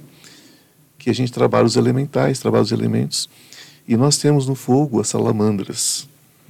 Essas salamandras poderiam ser vistas, né? muitas pessoas que estão nos ouvindo agora talvez tenham essa curiosidade, elas poderiam ser vistas como os povos da profundeza, do, do, do, que vive no fogo, vive na lava, vive no centro da Terra, no centro vivo da Terra? Não, porque são diferentes. Os quatro elementos que sustentam o planeta Terra têm estrutura de fora da bola. De fora da bola? De fora da bola. Quando eu falo fora da bola, é no máximo Entendo. 30 metros da crosta. Entendo. Então, os das águas vivem a 30 metros do zero, da terra a 30 metros, ou do ar a 30 metros acima de vocês, porque não teria estrutura para ser diferente. Você viu que você nunca vai ouvir falar de um elemental do ar que esteja acima de 30 metros. Não, não, não, não, É. não nunca, nunca. E não tem. E assim, então, são, são estruturais diferentes. Os elementais pertencem à Terra. Ah, por que, que tem essa, essa limitação? Por exemplo, eu, eu demorei a entender por que, que, os, que, que os outros não viam. Porque eu achei estranho os outros não verem, né? Porque eu vi a vida inteira. É, por que tantas limitações? O, o, o, vai chegar o tempo em que as pessoas que não tiverem essa abertura possam abrir isso energeticamente? Energeticamente pode, mas cada um tem uma chave na consciência que vai abrindo esse olhar espiritual que você está falando e vai encerrando o olhar material. Enquanto elas estiverem com a consciência voltada ao material, mesmo que vejam, não enxergarão. É, esse- essa é a questão da gente viver dentro da espiritualidade, né? Porque eu vivo mais no ar do que. É isso, você encerra a visão física e vai para uma visão crítica de consciência. Então você está enxergando algo que a pessoa do lado está olhando. Ela- só que se ela não abrir essa visão da consciência, ela até está olhando, mas ela não enxerga o que você enxerga. É, é, é, a, é a estrutura de consciência de cada um. Há um, há um limite energético em cada um. Eu trabalho muito com adolescentes, com jovens, vindos das mais diferentes religiões, vertentes. E muitas vezes a família traz para mim como se, por serem de orientações diferentes, por serem, enfim, por não se enquadrarem no padrão heteronormativo ou hétero, que, enfim, que nesse plano ainda faz algum sentido. E esses pais às vezes esquecem que são pais, esquecem que estão aqui para amar. É, então eu gostaria, não só sobre isso, mas sobre todas as diferenças, sobre todos os preconceitos, sobre tudo, sobre racismo, sexismo, seja toda essa porcariada toda. Desculpa usar essa expressão, mas para mim isso é porcaria. O que dizer para essas pessoas para que elas se orientem? Qual é a mensagem que você deixaria para essas famílias, deixaria para essas pessoas que hoje falam de coisas como o nazismo, ainda batem palma para o nazismo, para o fascismo, para tantas coisas terríveis, e nem sabe do que, que se trata, né? O que dizer para essas pessoas que ainda pregam a diferença, ainda pregam o preconceito, ainda pregam a perseguição? O que dizer para essas pessoas? Eu vou te dar como recado final essa, essa resposta. Você só cuida tanto do seu aparelho de garganta como do, da sua tiroide, tá? Tá. Cuide que não tá bom. Porque eu estava aqui, você estava falando e está interferindo, sai de você raios azuis pedindo um pouco de cuidado mais com essa parte do corpo. Sua voz, que é seu aparelho de trabalho, Uhum. e a sua tiroide. E algo importante que as pessoas sempre saibam, eu não leio pensamento. Eu sou apenas um espírito. Mas, vejam bem, por algum motivo, quando for passado, essa informação as pessoas irão entender. Porque elas tentarão interferir em algo que elas não conseguem atingir. Olhe só, Ivan Martins. Para nós, no nosso olhar, as pessoas têm o valor que elas podem ter. Quando você olha alguém e você enxerga algo como o nazismo, nós enxergamos um futuro arrependido. Para nós é caminho de evolução o erro. Ele faz parte. Então, permitir que a pessoa seja ela no seu erro é uma forma de amar. É uma forma de abençoar e é uma forma de não ter pressa. Porque nós sabemos que no tempo certo todos despertarão do sono da ignorância. Sim. Então nós não podemos pontuar jamais alguém como certo ou errado neste planeta. Para nós é apenas um ser em evolução. E sendo um ser em evolução, nós sabemos que lá na frente a gente se encontra no bem, no que você chama de luz. de luz. A gente tem uma, uma preocupação muito grande, é que, é que, na verdade, tudo que a gente quer é que essas pessoas sofram menos, né? A- a- o trabalho da gente é de orientação. É muito difícil porque você acaba interferindo né? no, no- no livre-arbítrio do outro, no, no- na vida do outro. Mas, é chega, mas eu penso que é chegado o tempo de eliminar essas, essas questões, não é? Agora, elimina, elimina, né? Elas ser- serão eliminadas mas é pelo caminhar da carruagem. Ah, sim. É, é isso, é talvez a humanidade está tão, tão insistente nessa virada agora que ela pode atrapalhar o caminho da virada do planeta. De tão insistente, porque se isso for apenas um desejo vazio, porque quero mostrar para o outro que ele pensa errado, de qualquer um dos dois lados, uhum. pode impedir o passo que o planeta está para dar. A pessoa pensa o que, o que ela está preparada para pensar. Né? ah, você resumiu o que nós estamos falando. Mas a, a, grande questão minha, é, seria falar sobre a questão mesmo do amor, a mensagem do amor, que eu acho que precisa ser acima de tudo. As pessoas não estão confundindo esse sentimento? Elas não sabem o que é o sentimento de amor. E esse amor que você está se referindo agora é um amor que não vê diferenças, ou que ama as pessoas por serem diferentes. Mas como ela pode amar se ela não se ama? E como ela pode amar se ela ainda não está preparada para amar além do seu próprio eixo? E é isso que nós compreendemos. Ainda é amor, mas é um micro-amor. E ela vai despertar para o amor maior. É só porque nós não podemos apurar a borboleta para ganhar asas. Não tem como, né? Não. Ela vai rastejar, ela vai se rasgar toda. Você acha que está salvando aquela pessoa daquela ideia que ela tinha que pode ser considerada danosa nesse momento. Mas você pode estar tá estragando a evolução do voar da borboleta. Nós não temos pressa. Não, não tem como. Essa é a diferença. Nós não temos pressa. Nosso tempo passa muito diferente. Crianças, né? Crianças espirituais. Estamos na infância espiritual. Que mais eu te respondo? Não, acho que eu penso que é isso e talvez é, uma mensagem de qual seria uma mensagem de conforto que você passaria para a humanidade? Sejam quem vocês são, mas lembrem-se que você é parte do outro e o outro que você pode estar criticando ou condenando é parte de você. Então olhe com os olhos da alma, com os olhos da consciência e veja beleza em todas as pessoas ao seu redor. Elimine a crítica, elimine a palavra negativa, elimine o sentimento de separação. E você verá que melhor do que estar hoje aqui humano é estar para sempre divino, que é o que vocês são. Sejam divinos, sejam divinos. E você, Ivan Martins, segue firme Segue firme, chuta a porta de tudo que você sonhou. Escreve seus livros. Constrói o curso que você vai dar para terapeutas e falando da autocura.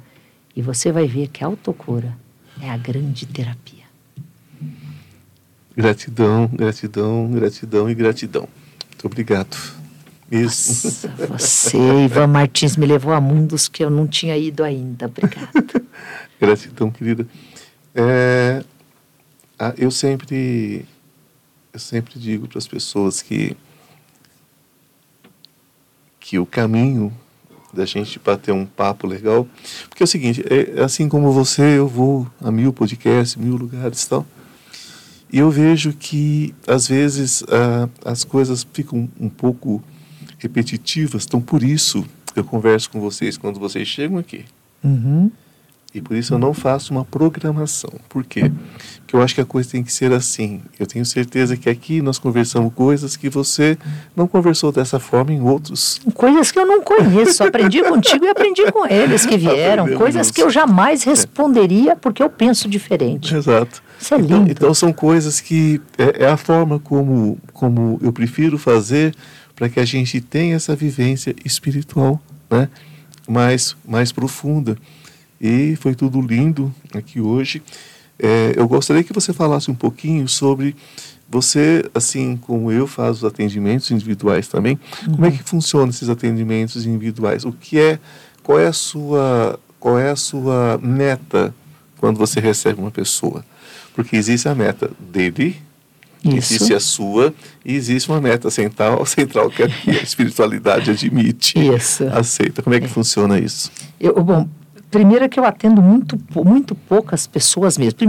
Primeiro que eu trabalho no agronegócio, Sim. me consumia até muito pouco tempo. Depois, os livros levam uma boa parte do meu tempo. A casa de oração, que é um centro espírita que a gente atende gratuitamente, e tem a escola de médios, me consome um outro tempo. E então, para atendimento mesmo, é muito pouco por semana. Eu, eu, é, é meu caso é, agora. Então é isso. É, não, não adianta eu forçar e tentar resolver é, aquilo que não está na minha, na, mi, na minha condição física nesse momento. Mas mesmo assim, a minha expectativa é ao fazer o frequenciamento, a leitura energética da pessoa, que ela se conheça mais. Porque ela se conhecendo mais, Ivan, ela fica tão leve que quando termina a palavra é essa, a gente dá leveza para ela. Leveza, com leveza. Certeza. Porque ela vê e fala assim, primeiro, não estou sozinho, tem quem me, quem me entende, e eu achei um jeito de compreender aquilo que parecia ser é, um problema muito grande. Então, a minha expectativa de imediato sempre é alertar a pessoa sobre como ela está se machucando. Como ela está se machucando. É. É. Essa é, é, é, nesse, em cima desse foco que eu trabalho. E é, é sempre sobre isso, né? É sempre sobre isso. Sempre sobre isso. O que é, de que forma você está se machucando? Uhum. O que é que você está negando em você que está arrebentando com a sua vida? E arrebenta. E arrebenta de tal forma que ela não enxerga o potencial dela e acaba enxergando só a desgraça dela. E ela se afunda. Vê só um ponto, né? Vê só aqui. Isso mesmo. Isso não vai mais além do que esse ponto. É. E tudo que você vai falar fora desse ponto, volta para esse ponto.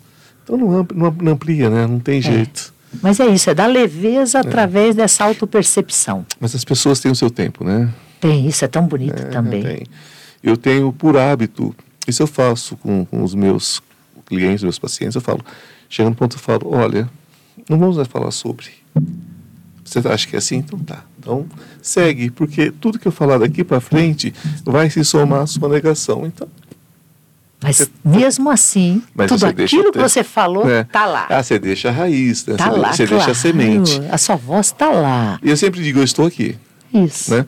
Eu costumo dizer que é, é, é, eu sou, como sou de família italiana, nós somos aquelas pessoas que abraça como mamas, né? Mamas e papas, né? Somos, assim, somos a mãe e o pai. Então, eu sou isso, né? Eu sou um colo. Isso. E um abraço. Sabe o que você faz? Você põe uma almofada entre a cruz e o ombro. Sempre. Você é o alívio, você é, você é o frescor para a vida dessas É pessoas que te procuram. E eu falo, então venha, então venha. Quando você achar que está pronto, pronta, você vem. Porque uma das grandes tristezas que eu sinto, mas eu sei que isso é falta de, de, de, de conhecimento da minha parte, eu ainda vou aprender, é se eu vejo o que tem que ser feito e a pessoa se nega a fazer. Aquilo me dói na alma. Mas a gente vai aprendendo, não vai? Vai, e, e também depois você não carrega porque você não pode carregar Não, a cruz do outro. Não dá, a Mas- cruz do outro não dá. Mas você sente compaixão por aquela, Sempre. por aquela estrutura que está sofrendo. Sempre. Isso é uma coisa muito forte em mim. Com certeza, é em mim, você, a gente trabalha com isso. As palestras, você segue fazendo? Ah, faço, faço. Adoro que me convidem para palestra. Se eu puder estar lá, se a pessoa facilitar para estar lá, eu gosto de falar. Ai, que E delícia. gosto de permitir É. que os mestres falem. É, Vamos ver se a gente faz um, um- um- uma. Vamos ver se a gente faz um, um bem arranjado de umas palestras aí, vamos? Vamos, tô, tô junto, é só É. me chamar. Vamos Adoro fazer. palestra. É, Vamos fazer. Eu tenho um- uns, uns processos que eu faço, estou tentando retomar. Estou tentando retomar porque tudo está sendo retomado agora, né? Então nós, nós estamos retomando essa questão do- do- do- das vivências e vamos fazer uma parceria aí que vai ser bem legal. Se, alguém quiser contactar você para essa questão de palestras, como é que faz? É, é, se entrar no, no meu site susmaria.com.br, Maria com H no final, susmaria.com.br, vai ter lá alguma forma de conexão comigo, seja pela, pelo mentoring ou pela academia, porque eu vou ter eh, dia 7 de 7 de outubro, eu vou estar com a Paula, Paula Cabral aqui na Consolação, Ah, numa, é, numa academia cósmica, onde a gente vai falar sobre esses dons espirituais. Para que, que você nasceu aqui? A gente vai, vai realmente fazer um trabalho É. muito bonito. Essa é a grande questão, essa é a grande questão da vida, né? É isso O mesmo. que é que você está fazendo aqui no mundo? Porque se você se você parou um dia, falou assim, opa, desculpa tá, o que eu vou falar aqui, vocês desculpem também, mas eu não quero ser um processador de fezes, né? Uhum. Porque muitas vezes você, você para e fala assim, o que, que eu estou fazendo aqui? Isso mesmo. Processador de fezes. Processador de fezes? Não. Deus não me criou para isso. Não. É. Se você já se perguntou isso, gente, é porque tem alguma coisa muito especial que você espiritualmente está sendo direcionado. Isso, isso. Uh, uh, Ivan, e é tão bonito que às vezes a pessoa nem sabe que o Ivan Martins existe, que o Instituto existe. Daqui a pouco ela precisa uhum. e alguém fala. Ou ela acha lá no YouTube, ou ela acha no Instituto e, e te encontra. É, é, incrível isso, né? Isso é, isso ah, é. Alguém me disse esses dias, eu, eu sempre pergunto, onde foi que você me encontrou? Ah, foi no podcast, ah, foi uhum. no programa de TV, ah, foi no... Ah. Aí esses dias a pessoa falou assim, eu estava te procurando, Ai, sem te conhecer. Ok. Aqui estou eu. Aqui estou eu. Porque Sim. é sobre isso. É sobre você procurar a pessoa sem conhecer. Isso mesmo. É aquele momento que nós estamos vivendo uma época maravilhosa para isso. Né? Vamos combinar? Vamos combinar? Essa moçada não sabe que esse menino, quando nasceu, já tinha celular. Né? Mas a questão é o seguinte: tem assim. Tinha, com certeza tinha. O celular está fazendo agora, acho que eh, chegou nos anos 90, né? 90, isso. 90, tá fazendo... 92 por aí. Isso, 33 tá fazendo anos. 33 anos. Quando você nasceu já existia celular. Tinha. Ah, você não tinha, ah. você não tinha idade também, né? Mas, enfim, então é uma, é uma geração que o cérebro já tem um backup, né? já tem, um, um uhum. já tem ali uma cópia, né? Isso. Se, se ele esqueceu, psh, dá a resposta. É. Então, é um tempo maravilhoso. É um tempo que você fala assim, ah, eu quero sobre isso. Você Tá aparece. É, isso, isso. Nós Não é maravilhoso? Claro que é. A gente ia na biblioteca se pudesse ter acesso a uma biblioteca. Eu morava muito no interior, até a biblioteca era limitada. Mas a vida é tão boa por isso, cada um no seu tempo, né, Ivan? E quanto nós aprendemos daquele jeito? Nossa, eu sou, sou rato, questão, de, rato questão, de livro. É, a questão é, se o acesso fosse como hoje, onde nós teríamos chegado? Ah, Porque é, a, a informação hoje é para quem quer, né? Claro que é. Não era, mas agora é para quem quer. E sabe que a tecnologia apura a consciência, a tecnologia ajuda nesse, Porque enquanto você tinha que transitar até a biblioteca, descobrir o livro, ler, copiar, esse tempo foi encurtado. E isso está ajudando as consciências. Eu tenho meu dedo deformado de tanto escrever até hoje. É, é sério, ó, a, a, a, eu sou ambidestro, né? Sabe que eu, tinha, eu tenho esse orgulho é, também, porque é, eu tenho aqui ó, é. o eu fundamento. Sou, é, eu sou ambidestro. Oh, que maravilha. Eu pinto, eu esculpo e eu escrevo com as duas mãos. Isso. Mal, porque minha letra é feia. Mas olha aqui, gente, meus dois dedos são tortos. Ah, eu, eu só, como, eu sou, como eu não sou, sou só a destra, olha só, esse aqui é, é, tá judiado. Então eu escrevi uma página assim, virava e escrevi outra aqui. Que maravilha. Eu sou ambidestro, tá vendo que facilidade? Você é uma Mas a letra é horrorosa. Mas ambidestro. Então, gente, é dessa época. Então a gente tem que agradecer demais o que está acontecendo, né? Sim. Eu acho que. Eu acho não, tenho certeza que. Pouca certeza dessa vida, viu, gente? Mas eu digo assim que eu, eu creio que nesse momento é, é um momento de grande virada, é um momento de grandes possibilidades. Agradeço o que vocês têm. Amem mais, não é? Isso. Vão, vão, ser, vão ser leve. Leveza é uma palavra leveza, bonita para esse é. nosso podcast de leveza, hoje. Leveza. Leveza. Vamos deixar rótulos, vamos deixar quem gosta de rótulo é, é, é, é garrafa de refrigerante, né? Caixa de remédio. Vamos deixar os rótulos, vamos deixar as certezas. Como eu estou ficando sem certeza na vida? É bom, né? Nossa. Mas isso te permite aprender com é. todo mundo. Não tenho mais certeza de nada. Ah, que bom, Ivan. E quando eu uso a certeza, eu corrijo na hora, porque eu não tenho certeza de mais nada. Eu não tenho certeza nem se eu estou encarnado mais, porque a gente, você sabe que tem gente que está falando por aí que já. Nós somos só holograma, que já que foi. holograma, uhum. já foi. Tem, tem. Então, é, é, vamos deixar de bobagem e vamos tentar ser felizes. Uma mensagem final para a gente encerrar. Primeiro, agradecer demais você. Foi, foi realmente surpreendente de tão gostoso estar aqui com você.